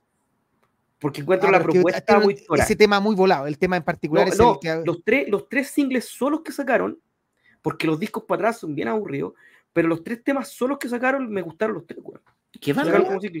Eh, Falling in Reverse. ¿Te acordás de ese video de una especie de Superman que rapeaba, que destruía el mundo? Ah, sí. un video chacal. A mí, no, a mí eh, Avenged Sevenfold, pero después de que dejan en la etapa emo, que se ponen más heavy metal, más rock, ahí empezaron a gustarme. Que dejaron todo el, tema emo. Más progresivo. Lo el disco de ahora de, el disco ahora de antes pasaron como por rock tipo Guns N' Roses un poco y después en los últimos dos o tres discos se han puesto progresivo. Están buscando su destino, sí. Lo que me parece la raja en todo caso. Pero eh, y Leonardo Collado nos dice, traigamos a Heaven's Gate, pero ¿a cuál? ¿Al Heaven's Gate con integrante de Heaven's Gate o al, al, Heaven's Gate que... Es que Heaven's Gate, claro, que le decimos a Red que, que, venga y que le colocamos una banda local, o porque le decimos a Chapait que venga y, canta Jaime, es, muy complicado, hermano. Y Riot, Riot. Riot B, eh, es harto más probable, estado coqueteando con nosotros 200 veces, bueno. yo creo que se va a dar. Sí, de hecho Riot, Riot B tuvo show en Chile que, claro, que tuvo en Chile que se show en Chile que se canceló un poquito después del, del, primero, no, del segundo de Enforcer. Así es, han estado muy cerca de venir muchas veces. Y si alguien me lo ofrece por mail, compadre, vuelvo a colocar mi matrimonio en juego. Eh, hay unos nombres en carpeta que nos, han, que nos han ofrecido que están muy entretenidos, por eso sí que no los puedo decir. Oye, eh, bueno, Seguimos avanzando en el programa y eh, llegamos al momento de.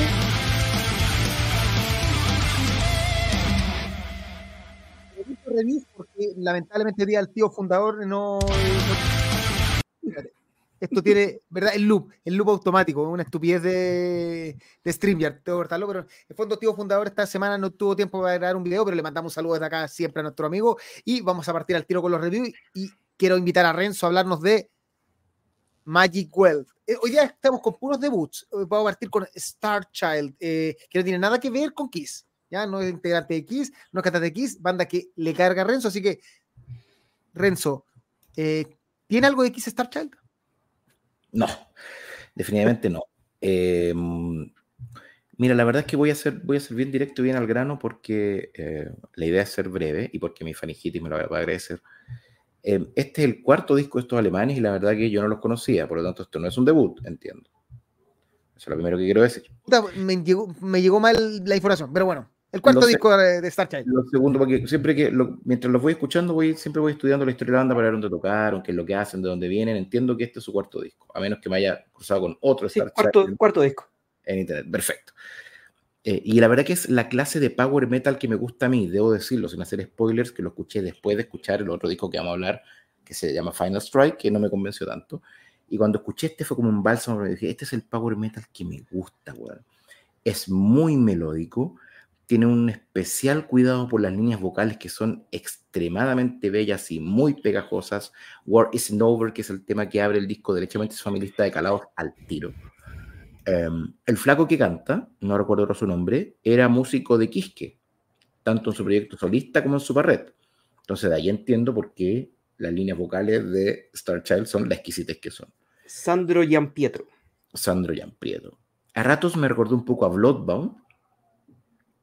Eh, tiene cositas bien maidenianas, algunas melodías. Esto es power metal, definitivamente no es heavy metal, pero tiene unas cositas muy maiden. Y tiene unas cositas muy halloweenescas también pero no abusa de ningún tip. Creo que todo, todo lo, todo lo, las influencias se notan en una justa medida. El disco pasa eh, muy rápido, eh, tiene muy ricos temas. Para mí es una grata sorpresa y de los tres reviews de la semana, tres, dos, tres, es el que más me gustó. Eh, sí, a mí también me gustó harto, fíjate tú. Eh, me gusta este heavy metal, este power metal un poquito más reposado, con menos... Hoy día tenemos, efectivamente, tenemos las dos patas del power metal, los dos extremos del power metal, si lo queréis llamar así. Y este está entre es el extremo más melódico, menos, menos bombástico, más adulto, si lo queréis llamar así. Adulto, sí. Sí, eh, de estos alemanes, menos, menos frenético. Y, y les queda muy bien grandes voces, grandes melodías vocales, grandes coros. Eh, Renzo lo dijo todo, grandes, grandes duetos en guitarra. Un gran hallazgo este, este Starchel, que estaba viendo que estuvieron en Backen en 2014. O sea. Mira. Puta que nací Mira vos. Mira vos.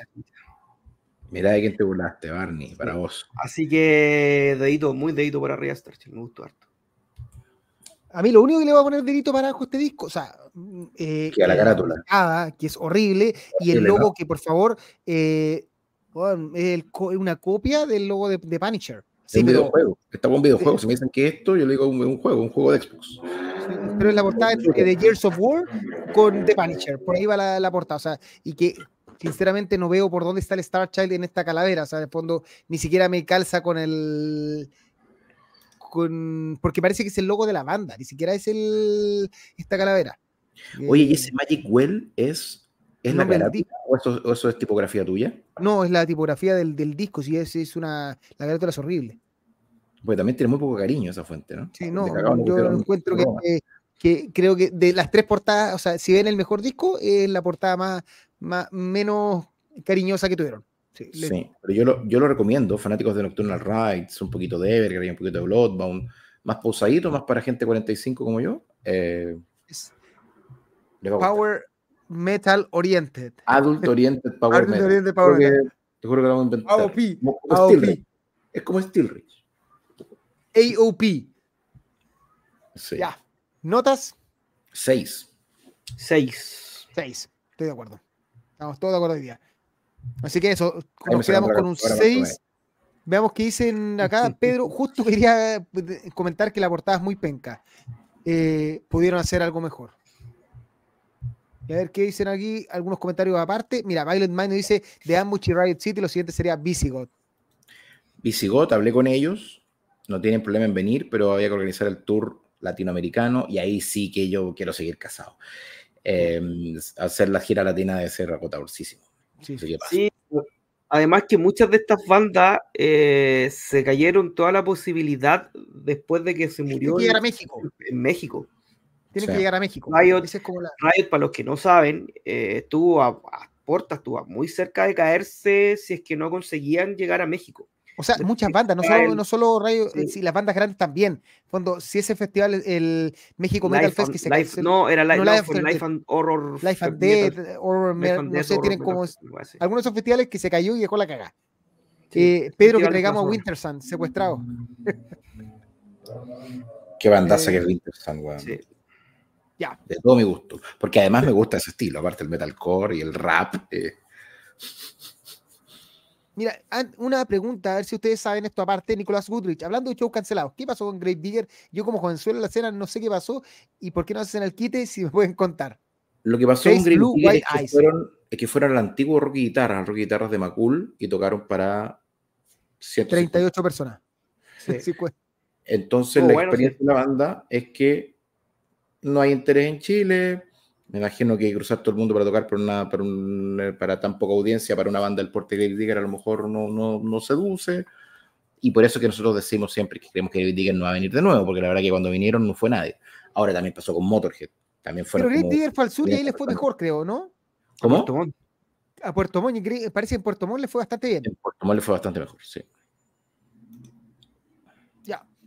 Oye, sigamos. Sí, pues Motorhead, lo que decía Renzo, Motorhead la primera vez que vino tocó como para 600 personas. 800 personas. Bueno, para continuar con Renzo, eh, ya nos habló del disco, de su disco review y queremos, Renzo nos tiene dos recomendaciones hoy día, Silver Bones, un poco de heavy metal eh, de, marinos y Zorn. Hay como cinco Zorn, me costó encontrar cuál Zorn era el, del disco, a pesar de que me mandaste el link, pero, pero encontré que este el Zorn de Zorn.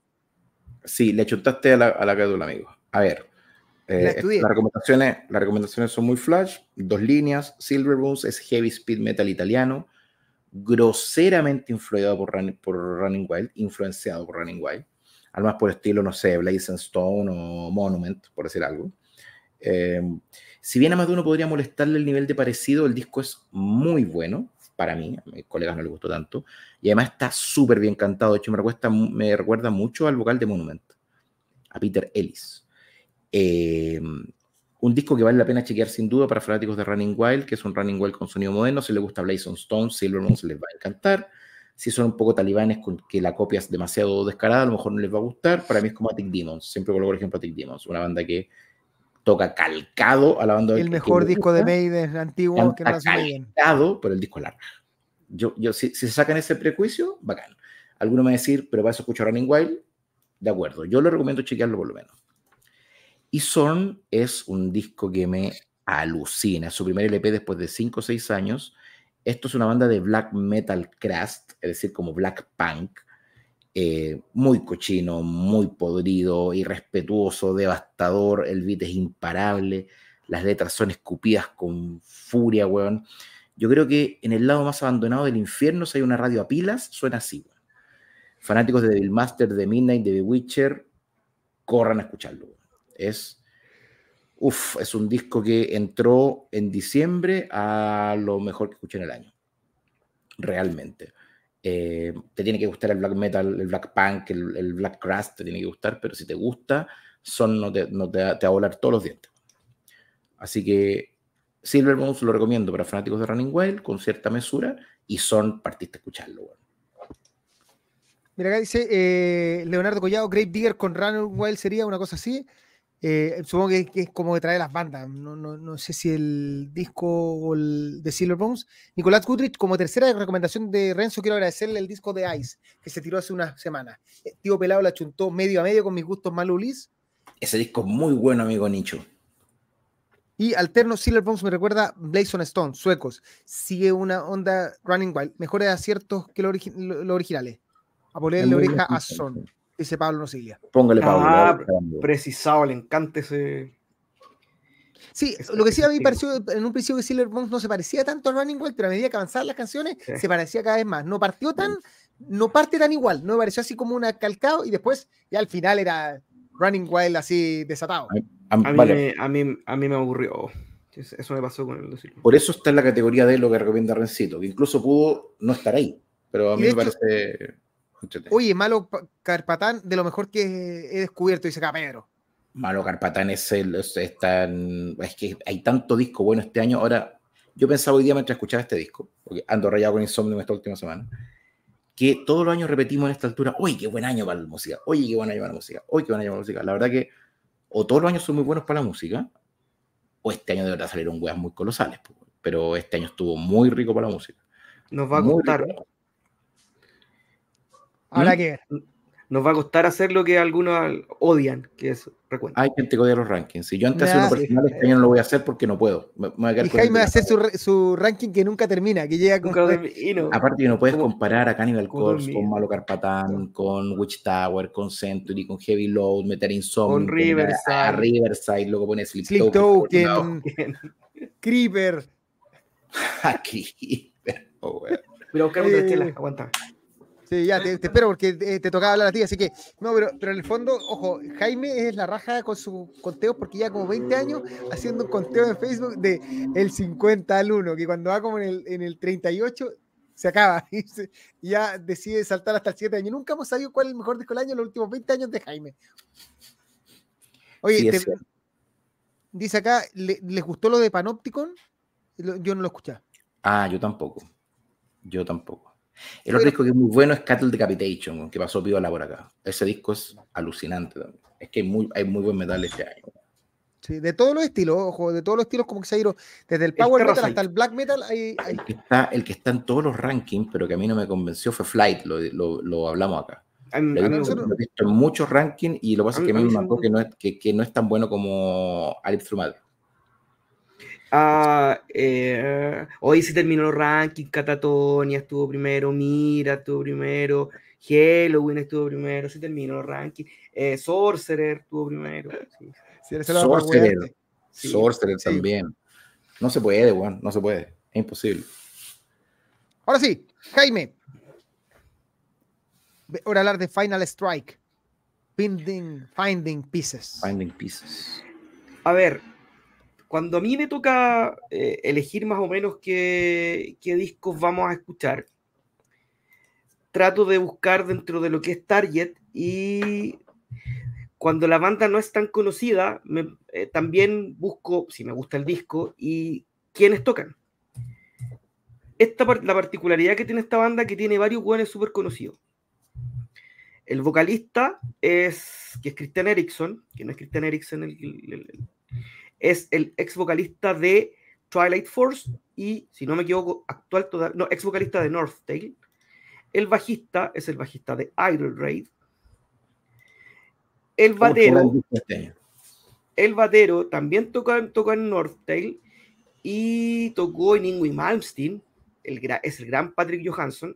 Entonces dije, vamos a ver qué sale de esto. Y me encontré con un disco que destila power metal de ese de fines de los años 90, de ese bien feliz, de ese bien en mayores, con los bien cheesy por momento, con harto arreglo, eh, muy en la onda, o sea, si te gusta eh, eh, Freedom Call, si te gustan las cuestiones más felices de Gamma Ray, eh, inclusive los, los, los, temas más en mayores de Bloodbound, las, malas cosas menos adultas y más en, más en mayores de Bloodbound, como Dragon Star Forever. Este es tu disco. O sea, como lo que, lo que pasó el año pasado con Power Paladine, eh, es de ese estilo, como, como Insania, de ese power metal bien típico, bien canónico, como le gusta decir a mi, a mi amigo, a mi amigo con un, con un que, si bien todavía tiene esos vicios de ser un poco chillón.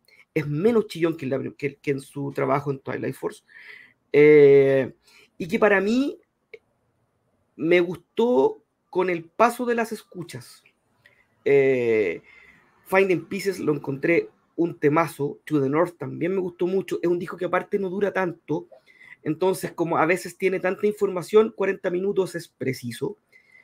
Eh, así que es power metal es power metal para power metaleros. O sea, alguien que no sea tan fanático de este power metal tan, tan tradicional, eh, probablemente no le guste. Tan feliz, tan cheesy, tan, como dijo, como tan, eh, con tanto, tan alto en azúcares. Pero a mí me gustó harto. Renzo. Bueno, efectivamente, esta es una especie de super power metal band eh, que está muy bien ejecutada eh, y tiene bastante respeto por los pilares y estructuras propias del estilo. Eh, no es malo, pero ciertamente es algo cansón. Efectivamente, yo lo encontré un poquito chillón y un poquito dulcorado. Yo siempre he creído que las, que las bandas que abusan de tanta información en su afán de orlar su música, eh, pierden mi atención. Que es lo mismo que me pasa cuando hablo de Dragon Force y le tengo ejemplo la pizza. Para mí, con dos ingredientes está la raja, a lo italiano. Para mí, con siete tipos de carne, me parece que realmente me supera. Eh, está bien tocado y está bien cantado, pero me cuesta recordar algo demasiado memorable porque es una ensalada de weá. Eh, reconozco que es piola y reconozco que pasa bastante ágil. No estoy diciendo que sea un mal disco, pero creo definitivamente que es una cosa estilística lo que me separa de Final Strike. Creo que podéis ser muy canónico, pero no le coloquéis todo, weón, porque en realidad también tiene que ver con, lo dije en Starchild, con que me gusta el power metal más reposado. Eh, Así que, así que a mí no, no logró convencerme del todo. Eh, pero sí, creo que Jaime lo define súper bien. No podría estar, eh, no podría disentir de Jaime en ninguno de sus conceptos. Creo que esto es power metal para power metaleros. Eh, para los fanáticos de, no sé, Friendship, ¿cómo se llama? Capaz que salgan, pero felices. Friendship. Fellowship. Fellowship. Eso. me quedo con Twilight Force 253 mil millones de veces, sin duda. pero, es, pero es piola. Sí, yo creo que, que Renzo lo dijiste bien. En el fondo, Twilight Force es el ejemplo de que este estilo de metal puede ser bien hecho. O sea, puede ah. ser, se pueden hacer discos casi perfectos, por decirlo así, del estilo, eh, en un estilo difícil de hacerlo, porque eh, acá tenés que atreverte a, sonar. o sea, Twilight Force tiene mucho azúcar, tiene todo, pero lo combina tan bien que, que no satura. Eh, y es el riesgo en un estilo tan azucarado como el power metal de este estilo. Entonces, eh, todas las bandas deberían tender actualmente a tratar de llegar al nivel que hace Twilight Force actualmente. Que, el, último disco es un tremendo disco que está muy edulcorado y todo, pero que no cansa. Eh, Final Strike es un, es un buen intento de, llegar a eso, con algunas fallas. A mí, por ejemplo, si bien a gente que le gusta a mí, Christian Erickson, el cantante, no me, no me fascina nada. Y creo que el gran acierto de Twilight Force fue sacar a Erickson y poner a. Mm, eh, a Alessandro Conti. O sea, ahí estuvo su, su brutalidad a cambio de, de, las capacidades de canto. Pero es un disco entretenido, tiene un, dos o tres temas bastante buenos y pasa. O sea, dentro de, no es un, no es un estilo, eh, a mí que me gusta más ah, el, el power metal más azucarado, encuentro que es un buen disco, no, no probablemente lo, voy a escuchar, lo voy a guardar un par de pistas, pero hay que ver cómo prosigue en el futuro. Eso iría. Y la portada es mucho, mucho, mucho, mucho mejor que la de Star Trek. No sé caso, o sea, cualquier portada es mejor que la de Star Trek. Vamos a la gente. Notas 5 7. 6 2. ¿Ah? 6-2 y tú, 5-5 dijiste? Yo 5-5, sí. Ah, quedamos con el 5-7. Mira, eh, Alterno, no, Chamilo, eso lo vamos a conversar después. De hecho, tranquilo, hombre. Eh, Happy Melodías por doquier. Jaime recomienda eh, Happy Metal. Me, gusta, me gustaba cómo cantaba el loco Erickson en Twilight Force, así que le voy a poner oreja. No, si el Juan canta bien, pero creo que Alessandro Conti está muchos pasos arriba. Hugo Álvarez se acaba de conectar y comenta un poquito de Chambord. Tranquilo, que ahora vamos con eso. Y, em, y bueno, Jaime, siguiendo contigo, Jaime nos quiere hablar del mejor mejor disco para Metal Hammer, dijimos. ¿Metal Hammer lo nombró el mejor disco del año? O Una de esos, uno de esos sitios posers. Sí, algún sitio lo nombró con mejor, algún sitio técnicamente petolero determinó que Creeper, Sangibor es el mejor disco del año y ahí en Power Metal tuvimos una división de si el disco era una mierda, el disco era una joya, el disco era escuchable. Metal, no es. Metal no, es. tiene cositas, yo creo, a ver, eh, tiene, tiene, de, tiene muchas cosas, es, es, una juguera de muchas cosas este Creeper. Eh, Creeper es una banda que, según Wikipedia, es punk. Tiene poquito de punk. Este horror punk, ojo, es que horror, punk. horror punk. horror punk. Tiene este Carnivore, Sangibor, que es su tercer parte, el primer tema que es como una cuestión operática, que es como si es sacado del Bat Out of Hell de, de Midloof, todavía Samuel da María tiene cosas, de hecho, él tiene un galopeo final que parece Iron Maiden, el, galopeo, los últimos 30 segundos del tema. Es, tiene un cantante fabuloso, es súper difícil de definir. Tiene cosas de Danzig, tiene cosas de, de Pitch Mode, tiene cosas de Paradise Lost. Es, Tiene cosas de Miranda. tiene muchas cosas. Eh, es un rock gótico, horror punk, que está muy, muy, muy bien estructurado. El disco pasa súper rápido, es súper exquisito de escuchar porque, porque no te cansa, son todos los temas muy distintos entre sí. Eh, hay un temita que se llama, deja cómo se, se llama The Ballad of Spook and Mercy, que es piolita. No, el disco a mí de verdad me encantó. Eh, tiene cuestiones más juveniles. Es súper difícil, es súper difícil de catalogar. Por eso no me, no me la juego con un estilo. Así que escúchenlo. Para algunos es un discazo, para algunos es de lo mejor del año. Para mí también. A mí me encantó el disco. O sea, ya jugado partir con un tema de 9 minutos en un disco que dura 42. Eh, así que denle una vuelta, denle una vuelta, denle una vuelta. Es una volada con bastante personalidad. Así que jueguen. Escuchen este y tiene una portada maravillosa. La portada creo que es la portada alucinante. Sí, la portada es alucinante. Y es una, es una de las bandas que. estamos de acuerdo. Mira, y es una, de las, es una de las bandas que al parecer este disco pegó harto. O sea, tiene un 5 en Kerrang, 4-5 Metal Hammer. Pegó harto, pegó harto. En Metal Archives no lo van a encontrar. No, es que no es metal. No. Mira, es horror punk gótico, por ahí va la como, pero pero es verdad, tiene un poco de Midlof en un principio, tiene un poco de dance, tiene todo lo que nombraste y sí, Miranda también. De hecho, hay un tema al medio que parte igual a un tema de The Night Flight Orchestra. No, es una locura, ese es realmente eh, incatalogable, pero para la gente que busca metal no lo va a encontrar acá. Eso sí, ojo con eso. Si, si quiere escuchar rock, yo creo que es más, es más fácil. No buscar metal. Eh, pregunta Nicolás Kudrich si tiene Cultrun. ¿Podemos decir que yo no lo recomiendo? ¿Es válido eso, no? Sí, también. Decir no, pierdan su tiempo. Renzo les advierte, vamos a hacer una nueva sección. Renzo les advierte. les advierto que no gasten ni medio megabyte en esta weá, loco. Es un bodrio. Es maravilloso el disco. Sí, eh, Alterno, la banda está experimentando con cierta influencia, esa portada es medio renacentista, sí, puede ser. Pero la portada es, historia, es, un disco medio conceptual que es una bola vampiresca que tiene que ver con la gente con COVID. es muy chistoso, es muy, es una, muy, una bola muy loca. Bien. Vamos avanzando que a poquito el programa. Antes de. Y toca hablar también de algo así como conceptual que es Chameleon, ojo. Chameleon Legends and Lords, que es Chameleon. Si ustedes buscan Chameleon, van a encontrar un rapero gringo en Spotify. Así que no, no tiene nada que ver. Chameleon es una banda eh, que lanza este segundo debut de Legends and Lords, que podríamos definirlo como qué pasaría si a Stratovarius se le ocurriera tratar de escribir un disco de Rhapsody.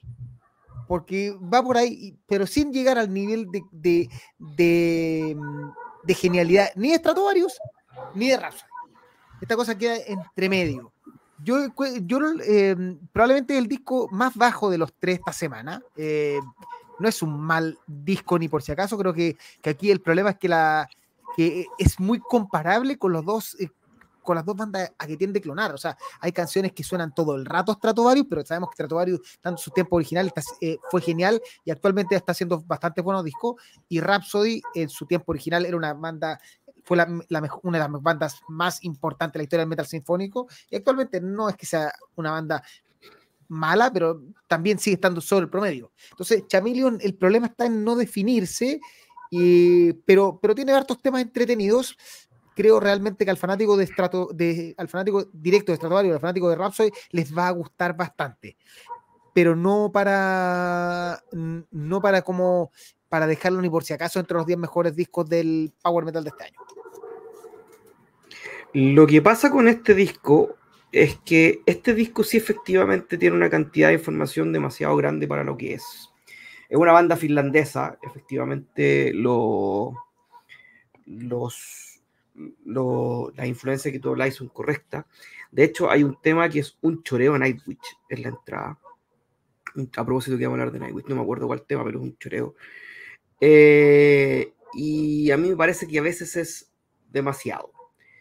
Eh, pero es un debut, banda al parecer medianamente joven, finlandesa. A veces me recordó más que Rhapsody al trabajo de Turili solista. Quizás por la voz del, del quizás porque sonaba más a esa tecla que la tecla tan pomposa de Rhapsody. Eh, pero también al que le gusta el metal sinfónico así propiamente tal, con coros bombásticos y, e historias eh, medievales o, así super ultra mega eh, no sé nórdica o que cuentan que cuentan una historia y, que te cierra la historia al final este disco les podría llegar a gustar. Una banda que probablemente si define un poquito más su, sonido y, cuál es su propuesta le, podría, podría llegar a pegar o estamos frente a una banda que, se quedó hasta aquí o quizás estamos ante un descubrimiento ¿cierto?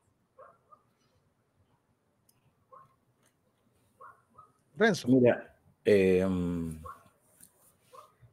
¿se han fijado cuando en algunas disciplinas olímpicas, como por ejemplo los saltos ornamentales, eh, Esta comparación es nueva. Y intentáis, intentáis, un truco muy brígido, tiene una medición distinta y por lo tanto tiene un premio distinto. Es como. El triple Yurchenko. ¿El qué? El triple Yurchenko. El salto que intentó hacer Tomás González, que con el que quedó la medalla de plata, algo así. Triple Yurchenko se llama. Bueno, esa wea, que de repente un que se dice como, tiene menos nota porque tiene menos dificultad, el que trata de hacer siete mortal en el aire tiene otra, otra valoración porque lo intentó. Bueno, yo creo que hacer Symphonic Power Metal es una labor titánica. Yo creo que es hacer un truco muy difícil. Y yo creo que esta banda se queda tremendamente corta. Uh, no sería tan respetuoso decir que acá no hay talento, pero creo que es una labor muy compleja que choca con gigantes y se queda tremendamente corto. A mí me parece que es un esfuerzo interesante, pero eso, un esfuerzo. Lo peor, de la, lo, peor, de la, semana. Para la gente, para explicar el, el, concepto de Renzo, para que entiendan, este es el momento de explicaciones deportivas. entiende, weón. Pero por si acaso puede haber que hay gente que no sepa de salto. En el fondo, cuando uno hace saltos ornamentales, tú decides, yo voy a hacer un salto que vale 15 puntos. Y si lo logras perfecto, te llevan los 15 puntos. Y si te sale más o menos, te lleva 14, 13, 12.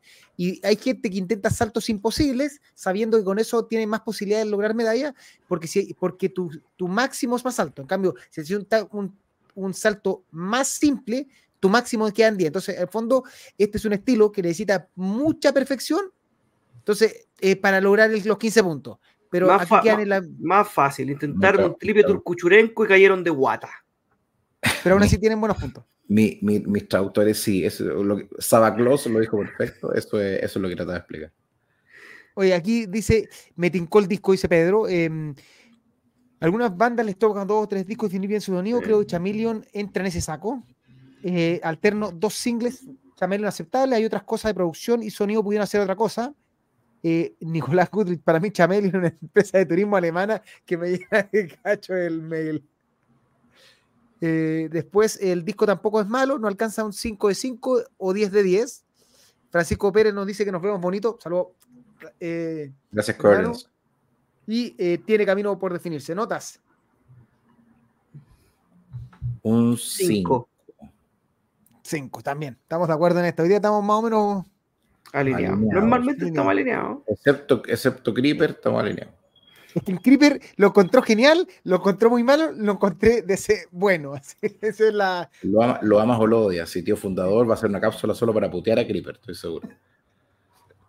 Oye, eh, y bueno, también me toca recomendar, esta vez no tengo nada que recomendar de música, pero sí, Doom, el clásico Doom, cumplió 30 años, un juego histórico, un juego que cambió la forma de entender los videojuegos. Eh, independiente que a este, este Wolfenstein y que después tuvo Quake, yo creo que Doom es una, para las personas que están acá, si nunca ha jugado Doom, un juego que se puede jugar en un celular, en el computador, en una calculadora, en un... En un vaso. En un vaso.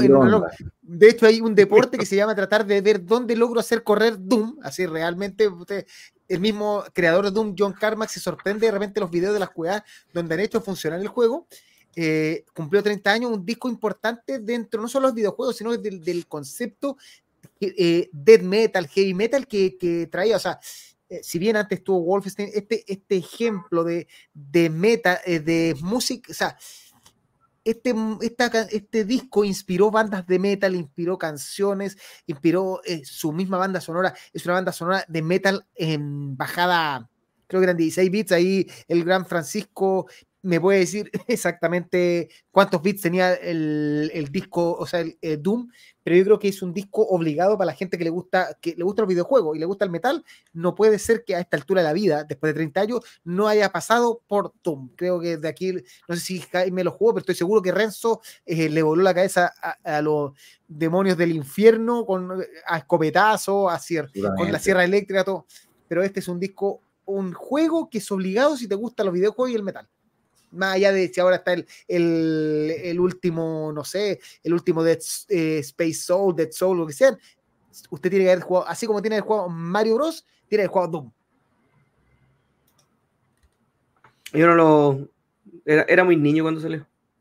Pero igual, pues jugarlo todavía, si se puede, si no es necesario jugar juegos tan, tan espectaculares, no, no todo tiene que ser 3D espectacular, a veces puede ser simulación del 3D. No, un tremendo juego Doom y que luego, bueno, es el inicio de los shooters. Bueno, el inicio de los shooters es Blood. Eh, pero luego está Doom, está Duke Nukem, está Exen, está. Pues, ahí tanto. Está Quake. Mira acá. Wolfenstein. Sí, pues, Wolfenstein, Wolfenstein lo gacho. Ese fue antes, de hecho. Esa fue la, razón para que salió Doom. Ahí partió. Matando a Hitler. Oye, eh, con menos tecnología tecnologías es un juego notable. Doom es un culto eh, los enemigos de Doom perdieron, porque Doom es eterno. Así En un refrigerador, nos dice acá Francisco Javier Pérez, quisieron correr Doom. Ah, sí, bueno, pues, en, las pantallitas del refrigerador. Sí, lo vi eso. Eh, qué grande el Doom. Me encanta jugarlo en el tablero del ascensor. Hay juegos que besan un terabyte y son una cagada. Encuentro además que los Doom más actuales, Mick Gordon compuso una obra maestra de soundtrack, más metal que muchas bandas, sin guitarra eléctrica. Le, dieron cuerda a Banchito donde le gusta. Mira, un, un hueón lo corrió en una prueba de embarazo. un hueón corrió Doom en Doom. Todo lo que tiene pantalla por la misma autonomía corre Doom. Doom es death metal hecho videojuego. Mira, mira quién está acá. Mauricio Méndez, buena cabrón, saludos, estoy cagado de sueño, pero feliz. Aguante la power. Aguante, aguante pastas. De hecho, lo va a correr en un pañal, Mauro. Sí, un beso a Rafi Pastas. Espero que esté haciendo caquita controlada. ya, caca, es, brutal. Sí, caca, no, no dolores de guata. Es brutal. mejor caca que dolor de guata. Ya. Y para la gente que, nos que lleva una hora 47 esperándonos, llegó el momento de hablar de la razón de este programa. O sea, nos dimos mil vueltas, pero sí, recuerden que hace 25 años Nightwish lanzó su segundo disco, Ocean Born, disco que eh, en petición de Renzo no va a ser una explicación de las, de las canciones que vienen, pero sí lo invito a usted a comentarnos cuál es la canción favorita de, Ocean Born, si es el mejor disco de Nightwish o no, si es el disco más importante, como leí por ahí que en el fondo Angel for Fears eh, es el disco con que inicia la banda, pero leí por ahí que muchos consideran que es realmente el Nightwish nace, nace así como concepto de el estilo de música que querían crear y que ahora lo han explotado en Oceanborn, eh, porque están aquí los elementos del metal sinfónico tipo Nightwish. Así como uno puede decir que el Legendary Tales es el disco eh, original de Rhapsody, pero es en el Symphony of Chatterlands donde está el concepto de Rhapsody, se entiende más. Eh, o lo mismo, que Halloween parte en el Walls of Jericho, pero el, Halloween real que todos amamos está en el, en el Keepers of the Seven Keys. ¿Es así? ¿Qué les parece, amigo? Mientras la gente nos comenta. Yo estoy de acuerdo con eso. Hay que partir de la base que cada vez que celebramos un cumpleaños es por el nivel de los, es por el alto nivel de los discos, ¿no? Y este no es la excepción, o sea, porque no vamos a, no vamos a celebrar el cumpleaños del Sepulcuarta. Pero, pero efectivamente, el Ocean Born es un disco enorme eh, y por lo tanto merecía ser revisado en su cumpleaños. Eh, yo siento que Ocean Born incluso viene a eh, aperturar un nuevo estilo. Es cierto que Año Full First es el primer disco, pero siento que no es hasta acá hasta el real despegue, la real consolidación de Nightwish. Una tarea que está pero desopilantemente brillante, sobre unas composiciones que son muy... Para mí son... Te fuiste... no se te escuchó nada. No se te escuchó nada recién. ¿Aló? ¿Aló? Ahí sí. ¿Y ahora? Ahora sí. Vale, decía entonces que me parece que Ocean Born es un poquito más heavy que Witchmaster y por eso creo que son los dos como que están ahí en la pelea de cuál es el mejor. A mí me gusta mucho más Ocean Born, es mi disco favorito Nightwish por lejos.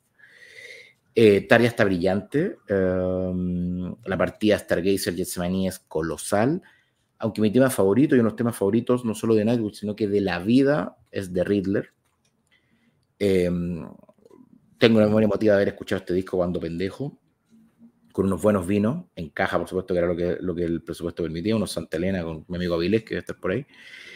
Y creo que como le gusta ser amigo Steel, creo que envejece igual que el vino. Es un disco que cada vez que lo revisito me gusta más. Eh, de hecho, uno de los motivos por los cuales decidí estar aquí con faringitis era para mandarle un abrazo al cielo a Eric, para apoyar a Quinino y porque me encanta John Brown, no los tres podrios Power Metal que realizamos. Em, sin querer meter la nota polémica, y igual como pasó con Sepultura, yo siento que Nightwish nunca fue lo mismo sin Tarja. Y yo sé que el ejército de floristas me va a atacar y que Jaime, que es muy fanático de Annette, me va a colgar de los cocos, lo sé. Pero para mí es otra banda, que incluso tiene discos que pueden ser muy buenos, pero para mí Nightwish, The Ocean Born, Wishmaster, Century Child es insuperable.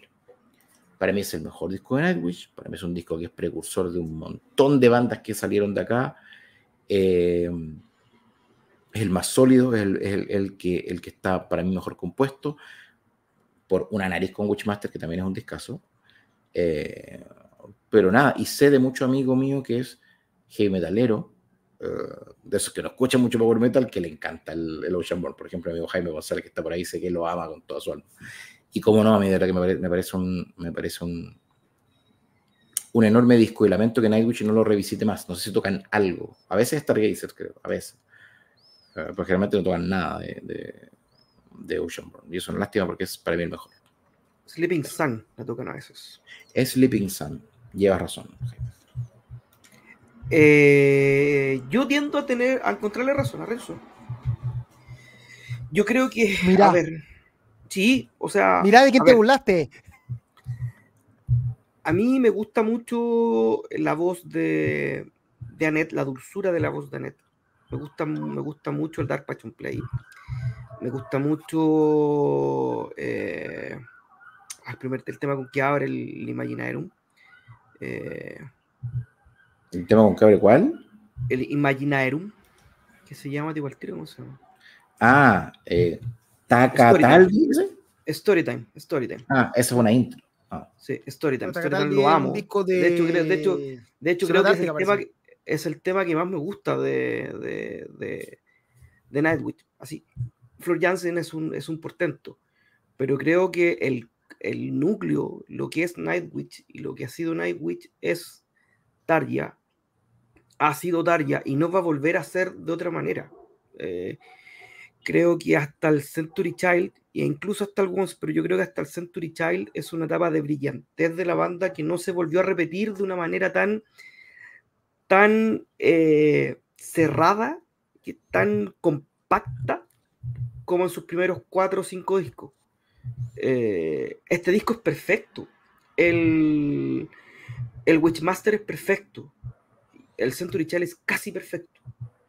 Eh, entonces, y, esa, y, para adelante tuvieron buenos discos, muy buenos discos, discos muy rescatables, pero que no lograban este nivel de brillantes. Creo que ni Nightwish logró un nivel de, de, de, de, de brillantez como el que tuvo en esta primera etapa, ni Tarja posteriormente lo logró tener en su carrera solista que también tuvo muy buenos discos. Atari la tengo mucho más olvidada. Eh, reconozco que los discos solistas de ella me gustan muchísimo menos que los de Nightwish post su salida. Eh, aquí está el tema con el que pelea Storytime eh, en, mi favorito, que es de Pharaoh Sales to Orion. Que menos mal que lo, lo, tocaron alguna vez aquí en Chile. ese disco es fabuloso. Creo que este es el disco quizás más power metal que tiene que tiene Nightwish, del, doble bombo, de coros, de...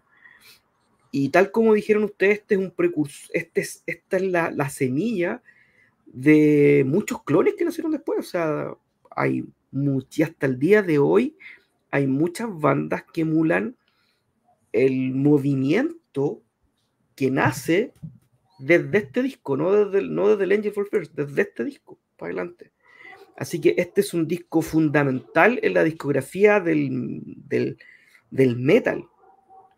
Y esa es la importancia que tiene el, Ocean Born. No solamente su calidad eh, eh, musical, lo, lúcido que está Holobainen al, al, al componer. Él es una mente, es un genio. Y tal como, tal como los genios tienen luces y sombras, esta etapa eh, por paliza la de sus mayores luces. Eso. Yo quiero aportar dos datos. Primero, que el, mismo eh, Thomas reconoce que el parecer Angel Force Fierce fue lanzado como un disco que, ellos no querían, que él no quería lanzar. O sea, en el fondo, para él, el verdadero debut de la banda es, Ocean Born y Angel Force Fierce nació eh, como parte del sello que agarró las canciones y iba a lanzarlo sin que tuviera. Y lo otro, que eh, este disco se grabó hasta en un colegio, se grabó en un colegio. Eso es lo más extraño. O sea, en fondo, no se grabó directamente en los estudios, sino que al, según lo que sale en, la información oficial, el disco se, la, se grabó directamente todo en un colegio. para la gente que no se puede hacer estudio en cualquier lado. Así que, bueno, cuando eres un genio como tú, Thomas, puedes grabar donde queráis y te va a salir bastante bien. ¿Les parece que leamos la que dice la gente? Tenemos millones de comentarios. Muy bien. A ver, Pedro, eh, no, esto no es nada que ver. adelantemos, déjame. Hay un montón. Este disco marcó mi vida, lo considero el más perfecto de la banda, icónico en su estilo. Nos dice Evil Queen. Paola Turunen, tanto por decir, Pedro, Nyquist y Getsemané son las mejores canciones. No, Getsemané es una joya también. Sí. Adolfo, Salinas, directo, gran, un discazo descomunal. En el año definitivo, el Power Metal Nightwish demostró que iba mano a mano con todos.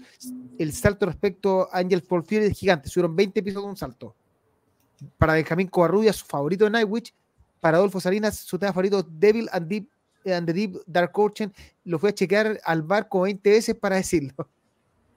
Evil Queen, eh, mi canción favorita y poco eh, subvalorada es The Pharaoh Sails to Orion. Ese, tema es maravilloso. To Orion. Dice Orion. Sebastián Parada, eh, Enorme Ocean Born, Passion and the Opera son mi, mi favorita, seguida por The Riddle. me encanta una hueá, pero me supera lo rico que es ese tema. Y, aquí la pelea es del Queen, y en mi opinión, quizá impopular, Tarja es Nightwitch. Alterno, Nightwitch marcó una pauta antes, después, melódico, sinfónico, heavy metal magistral. Hugo Álvarez, nuestro gran amigo Hugo, Angel Fall Fierce y Ocean Born son joyas. Perdón por el comentario. El Hugo. El Hugo. Para que veas, para que veas que hasta mis amigos más true sucumben. Silent Mind, eh, Ocean Born es el mejor disco de la historia de Nightwitch y The Pharaoh Sells to Orion, eh, la mejor canción del disco. Este amigo me gusta mucho. Pedro, puta, yo encuentro que Flor y Tarja son dos diosas que no podría elegir ninguna dos. Adolfo dice, la gira Decades tocaron Getsemané, Sacrament of Wilderness, Devil and the Deep Dark Ocean, hasta el pico. Eh, Dumple, eh, estoy de acuerdo con Renzo, me encanta Flor, pero la esencia que tenía Nightwish es, con Tarja es otra cosa. Nicolás Goodrich, el inicio con Style Gazer es apoteósico, hoy lo escuché como tarea y se me había olvidado lo oscuro que era. Igual la comenzada con Cheese My Sin no está mal. Eh, Mira, además la participación de Tape de Wills que le da un toque más oscuro, sumado a las escalas exóticas por parte de Empu y Thomas. Evil Queen, personalmente me ha gustado más la carrera solista de Tarja que el último de Nightwish. Ahí no estamos tan de acuerdo. Nosotros no, Para mí, la carrera de solista de Tarja no. Bueno, mi amigo Steel te lo unió a Tarja. Yo estaba ese día con Terno en el palco, sí, viendo primero a Usar, al debut de Usar, y luego a Tarja con el flaco Living Color, con Terrana en la batería. Era con Kiko Loureiro.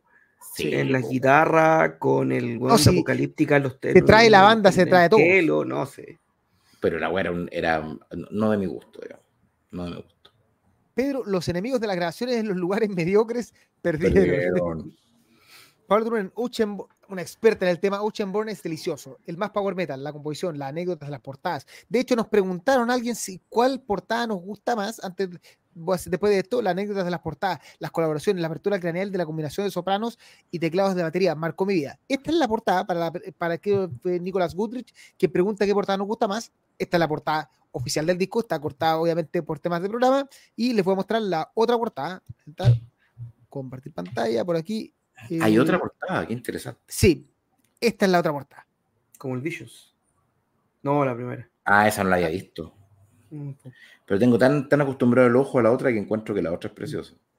Yo creo eh, que, las dos portadas son buenas, pero me parece que la otra está mejor lograda. Esta no se entiende, no se ve tan, tan interesante la, mujer en el agua. se ve menos, parece más un cuerpo de un muerto que una mujer así como que recostada. ¿De qué cosa? ¿De una edición de otro país?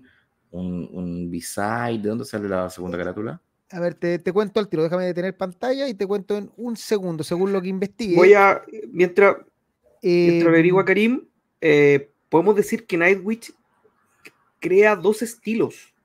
O sea, es tan importante la historia de Nightwish que, primero, el metal sinfónico, como lo conocemos hoy día, germina en este disco.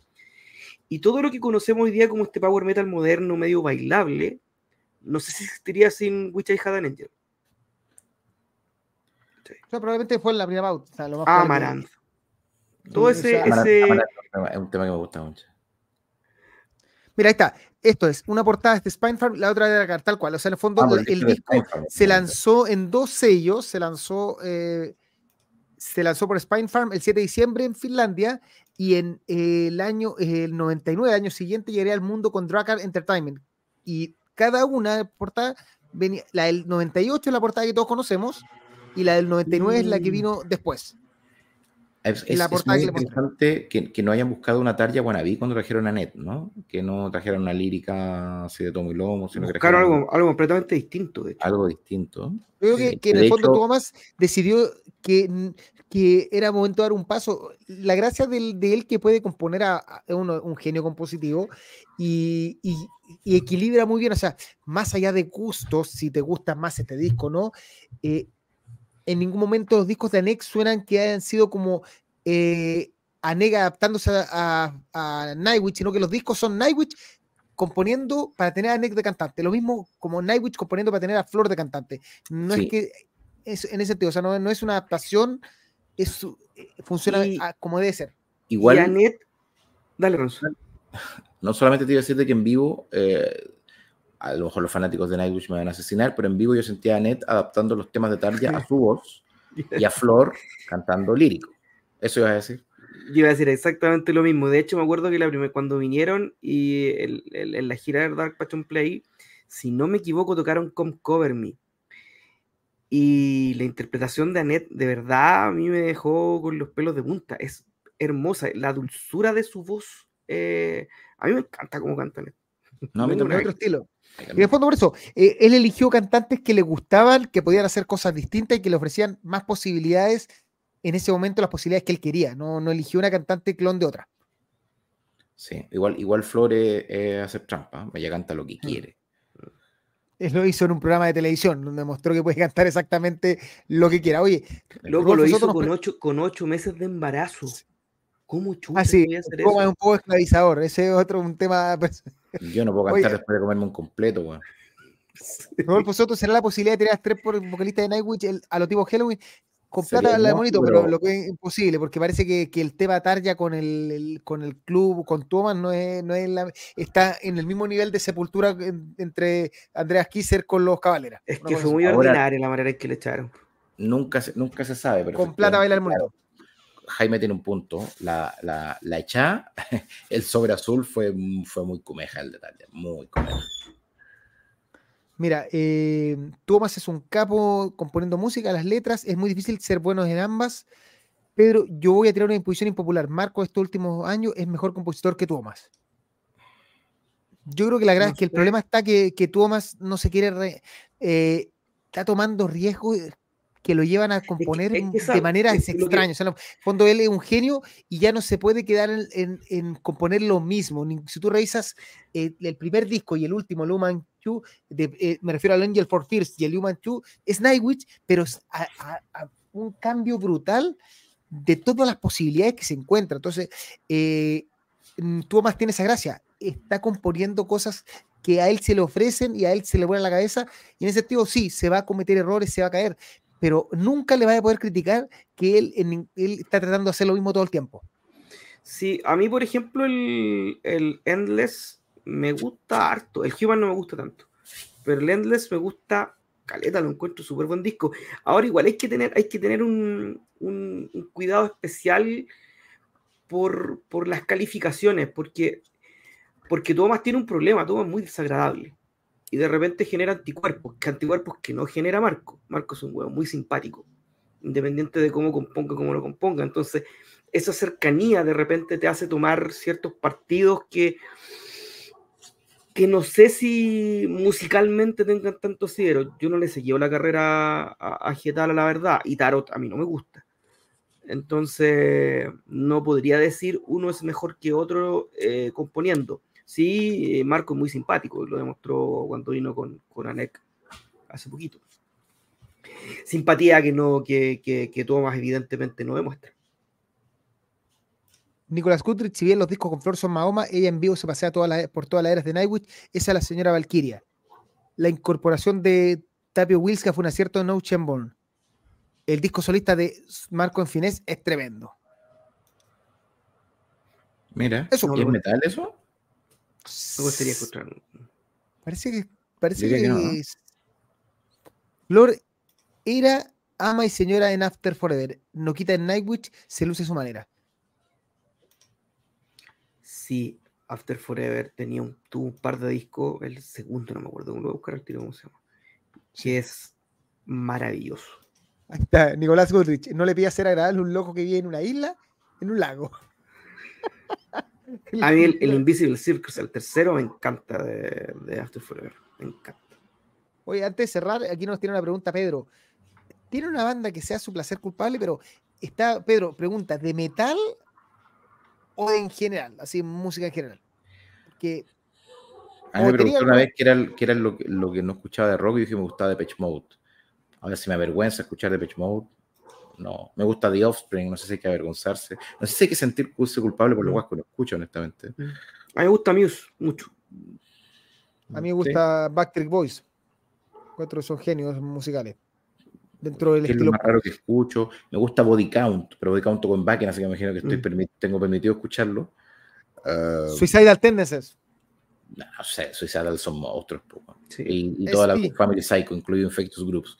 No, no sé si me tengo que avergonzar de alguna agua. Creo que Depeche Mode es lo más raro que escucho o lo que no pondría en un carrete porque me echan cagando, imagino que es eso. Pues, ah, sí, Silvio Rodríguez, a mí me gusta Silvio Rodríguez. De hecho, lo fui a ver a la Quinta Vergara y lo encontré a toda zorra. Que te gustaran los quincheros sería más preocupante. Sí.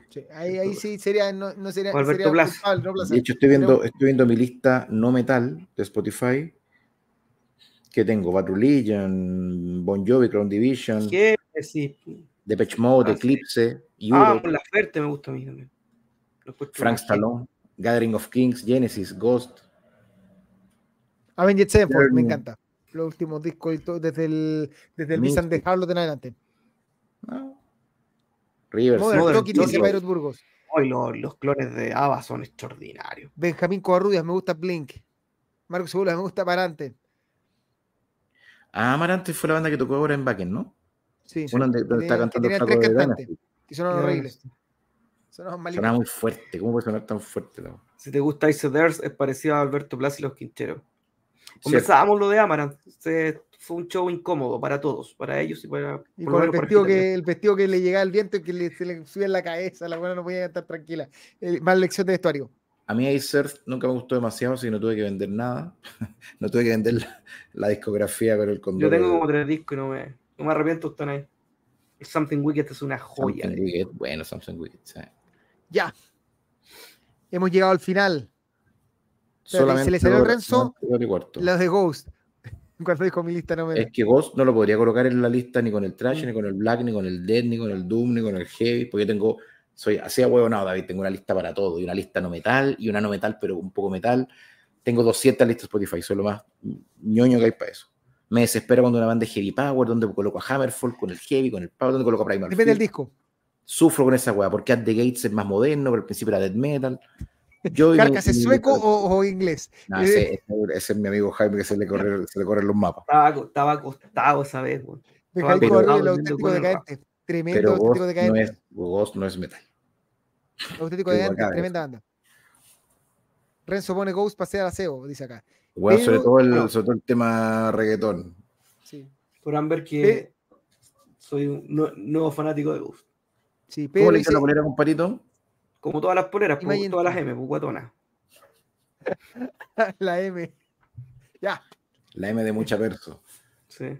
Bueno, esto fue nuestro, creo que ya el último capítulo de reviews. Quizás Jaime nos va a recomendar Terion. Se viene, se viene Terion la próxima semana. No, tú lo vas a recomendar, no lo vamos a revisar. No, se viene Terion. Terion es tier 1. O sea, porfiado. Ya, bueno, llevan una semana discutiendo esa bueno, no lo discutan. No, no, no lo escuchar. ya, menino.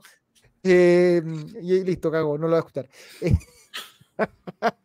ya, esto que esté muy bien. Esto fue PowerMetal.cl, el podcast live, edición miércoles 13 de diciembre. Nos vemos la próxima semana quédame a las 8 de la noche, que estén muy bien, disfruten y grande Colo Colo que salió campeón. Cariño, sí, campeones. Camilo Sexto dice Pau. San Martín, se haga conectar, ya. Cuídense. ¿Dónde está? Marca, ¿dónde está el, el video? Aquí está. Chao.